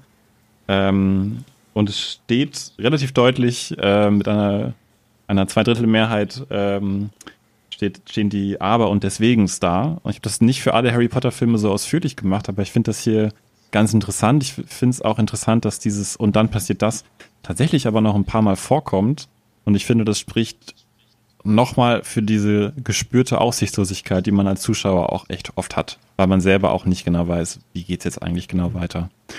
Und das, da würde ich schon fast wieder behaupten, das ist auch von Joanne K. Rowling schon direkt wieder bewusst eingebaut. Bestimmt. Ja, und mögt ihr es denn alles zusammengenommen? Mögen. Ja, Ja, den Film. Ah, Also, hm. es gibt halt für mich Tiefpunkte, wie zum Beispiel die Szene mit Ginny, wo sie sich küssen. Das ist für mich echt ein Tiefpunkt. Ich weiß nicht, ich fand den, ich mochte den nicht so gern. Ich glaube, das Kannst ist du für sowas mich mal der. er erklären, wenn du sowas sagst? Ach, das, ich wollte es nicht erklären, weil das so ein bisschen, äh, es ist halt dieses, wo ich ihn so hölzern finde. Ich finde da, wo, sie, wo er sich mit Ginny küsst, da fühle ich irgendwie gar nichts. Ich sehe in der Performance echt nichts. Mm. Und ähm, ja, das, das, da, wie, wie so ein Toter, wie so eine furzende Leiche. What? Aber ähm, ja, ansonsten, ich glaube, das ist der Harry Potter-Film, den ich ganz zum Schluss setzen würde. Also wenn ich ein Ranking machen würde, das werden wir sicherlich im nächsten Podcast machen. Das wäre für mich der, äh, der das Ende. Das Also finde ich der hart, wenn letzten man, Platz. wenn man bedenkt, was wir schon gesehen haben. Aber okay. Ja. Äh, ich, ich wollte noch einen Gedanken loswerden. Ich find's krass. Ich habe diese Woche viel darüber nachgedacht, dass ich glaube, dass jeder einzelne Harry Potter Teil sich da äh, dazu hergibt, dass ein Fan sagt, das ist mein Lieblingsteil. Also ich glaube, dass es dass wirklich, dass es zu jedem Teil extrem viele Fans gibt, die sagen, das ist mein Lieblingsteil. Klar, also diese Szenen, wo sie nicht in der Schule sind und so, das hat auf jeden Fall Potenzial dafür. Das sehe ich auch so. Ja. Ich finde den ganz okay, sagen wir es so. Ich finde den ganz okay. Okay. Wer will als nächstes? Jo, ich war schon. Du warst schon? Hast du schon? Ich habe einfach ja gesagt. Ich mochte ihn. Ach so. okay, dann springe ich dazwischen. Ähm, Mache ich mal das Gegenteil zu Epi. Für mich ist es einer meiner Lieblingsteile, der ganz klar einer der obersten beiden wäre. Ähm, weil ich dieses, was Eiko eben gesagt hat, dieses Deswegen und Aber. Ich finde, das hier ist der, der das beste Drehbuch hat von allen sieben Filmen, was einen am, am ehesten reinzieht und was, was eine klare und funktionierende Dramaturgie hat, wo man auch, wenn man den so gucken würde, denken könnte, das ist ein Film und nicht als erstes denkt, das ist eine Buchadaption. Und äh, ich finde ihn wirklich fast zu, zu 90 Prozent gut umgesetzt. So die, die kleinen Probleme, die ich damit habe, wie dass es vielleicht ein bisschen zu viele Charaktere sind, die man eigentlich nicht unbedingt alle aus dem Buch bräuchte oder äh, dass diese eine Szene ein bisschen zu schnell geschnitten ist, die tun dem nicht so viel ab. Und ich werde überlegen müssen, ob ich den oder den dritten an die erste Stelle setze. Was? Ich finde, gerade in diesem Film fällt so richtig auf, wie Buch- und Filmreihe ähm, wieder zusammengeführt werden müssen und diese ganzen komischen Charaktere auftauchen. Äh, ja, ich finde, das wirkt, da da wird es richtig offensichtlich, dass es eine Buchverfilmung ist, weil sich der Film nicht lösen kann. Ich finde, er löst sich besser als die anderen. Aber das ist ja auch nur meine Meinung, Epi. Ah, okay, gut. Ich bin richtig gespannt auf Dorians Meinung. Ich auch. Ich Ja. habe äh, ja zwischendurch schon immer mal wieder sowas äh, angeführt. Ähm, ich fand den auch nur so okay. Also ich habe den ja, ich habe den ja erstmal einfach nur als Film, Film geguckt. So, mal gucken, was in dem Film passiert. Weil ich ja nicht, nicht alles von der Story vorher wusste. Mm, Und da fallen mir halt diese Sachen, die ich vorhin schon mal gesagt habe, diese ah, wir brauchen was, was Trauriges am Anfang. Wir müssen auf jeden Fall zeigen, wie die Situation aussieht. Ähm, dann kommt diese Szene, wo diese unfassbar wichtigen Gegenstände übergeben werden. Diese furchtbare Hermine wird gefoltert Szene, die ich ja als Szene einfach nicht so schön finde. Und so häufig dieses, ja, Hermine muss uns jetzt aus der Lage herauszaubern. Ähm, deshalb finde ich es insgesamt auch nur so, na, nur so okay. Ähm, auch wie ihr zwischendurch mal ange, angeführt habt, ähm, äh, wie das Amulett auf, auf, auf Ron so krass wirkt und dass es dann so schnell zu dem Bruch zwischen denen kommt. Warum geht Harry Potter auf barfuß auf den See? Warum ist das Schwert jetzt da? Hm, ich finde es alles so ein bisschen, naja. Ich habe den, ähm, äh, als wir den geguckt haben vor zehn Jahren im Kino, ich habe das äh, besser in Erinnerung. Ich hatte irgendwie mehr, mehr Action in Erinnerung, mehr, ähm, ja, dass, dass ich mehr durch den Film durchfiebere. Und jetzt war es mehr so, hm, na gut, äh, ich würde jetzt gern wissen, wie es weitergeht, aber so richtig mitgenommen hat er mich nicht. Okay, Ich, bin, Also. ich werde mir aber den, den folgenden Teil nochmal angucken irgendwann. Ähm, ich bin gespannt, wie der ist, weil ich den noch ein bisschen besser in Erinnerung habe. Äh, Dorian, ich wollte noch einmal nachfragen, findest du denn diese Szene mit ähm, Hermine, also dass die schrecklich ist, ähm, also so, dass du sie am liebsten nicht in dem Film hättest? Oder, also, ähm, es ist ja manchmal okay, wenn Filme einem halt, einen halt schreckliche Dinge durchleben lassen. Äh, das gehört ja irgendwie aber auch zum Erleben des Films dazu. Oder findest du generell, dass es da nicht rein sollte? Das ist schwierig zu sagen. Ich mag diese Szenen ja allgemein in, in keinem Film. Ähm, und ja, ich glaube, ich finde das zu lang. Auf jeden Fall finde ich es zu lang, dass man da in diesem Keller ist. Also man selber ist ja als Zuschauer in dem Keller, hört sie nur. Ähm, das ist mir zu lang und zu, zu, zu stark. Deshalb, ich, ich brauche so eine Szene nicht, um äh, zu merken, ei, da ist jetzt, da ist jetzt ein Problem im Raum, wo uns einer rauszaubern muss. Gut, diesmal ist es Dobby, hey. Ähm, ich habe übrigens eine ganz interessante Beobachtung gelesen, und zwar, dass genau diese Szene zwischen Bellatrix und Hermine den Bechteltest bestehen würde. Also diesen Test, äh, in dem es darum geht, gibt es in diesem Film zwei weibliche Charaktere, die über was anderes als Liebe und Männer reden. Äh, und kann es sein, dass es die erste Szene in der ganzen Franchise ist, die diesen Test besteht? Das ist die erste Szene zwischen zwei Frauen in allen Harry Potter-Filmen. Ich glaube auch, ja. Ja. Wie, was denkst du denn, Eiko? Von dir haben wir nur Ja gehört. Ja, äh, nein, also, also, äh, ja, also, ähm, be be bevor ich angefangen habe zu sprechen, direkt den Marker gesetzt, um meine Pause zu kürzen. Ähm, nein, also ich mag den Film gerne. Ich glaube, ich bin jetzt im Dialog über den Film auch noch mal mehr dazu gekommen, dass ich ihn sogar noch mehr mochte als direkt nach dem Gucken. Ähm, für mich ist es, glaube ich, einfach ein Film, der auf einer emotionalen Ebene irgendwie sich sehr echt anfühlt, echter als die anderen Harry Potter Filme, ähm, näher noch an der einer realen Gefühlswelt ähm, und er bringt einfach auf eine unglaublich intensive Art und Weise eben Aussichtslosigkeit rüber, aber eben auch, wie man sich ähm, da rauskämpfen kann und äh, dass es eben es wert ist, äh, den Mut nicht zu verlieren und ähm, aber auch über Kommunikation. Also man denkt sich eigentlich die ganze Zeit, wenn Harry, Ron und Hermine ein bisschen besser kommuniziert hätten, wäre es nie zu diesem Bruch gekommen zwischen den dreien und wir hatten Glück, dass sie wieder zusammengefunden haben. Es hätte genauso gut nicht so sein können. Ähm, also ich glaube, in dem Film sehr zentrale Themen gut rübergebracht, die wichtig sind und hat schöne Botschaften. Also mir gefällt der tatsächlich sehr gut. Ich weiß nicht, ob ich ihn so hoch in die Liste setzen würde wie du, Henny, aber da denke ich nochmal bis nächstes Mal drüber nach. Mhm. Okay, dann sind wir durch. Ne? Dann ist die nächste Folge tatsächlich, wir haben ja schon gesagt, wo man uns findet, das müssen wir nicht nochmal sagen. Aber findet Ähm, uns. Findet uns. Versucht's mal. Die nächste Folge, das große Finale vom Finale. Äh, Harry Potter und die Heiligtümer des Todes Teil 2. Äh, ich bin hochgespannt, muss ich sagen. Ich auch. Uh. Was wird passieren? Ja, man, man, man weiß es nicht. Ja, vielen Dank an Dorian, dass du dabei warst.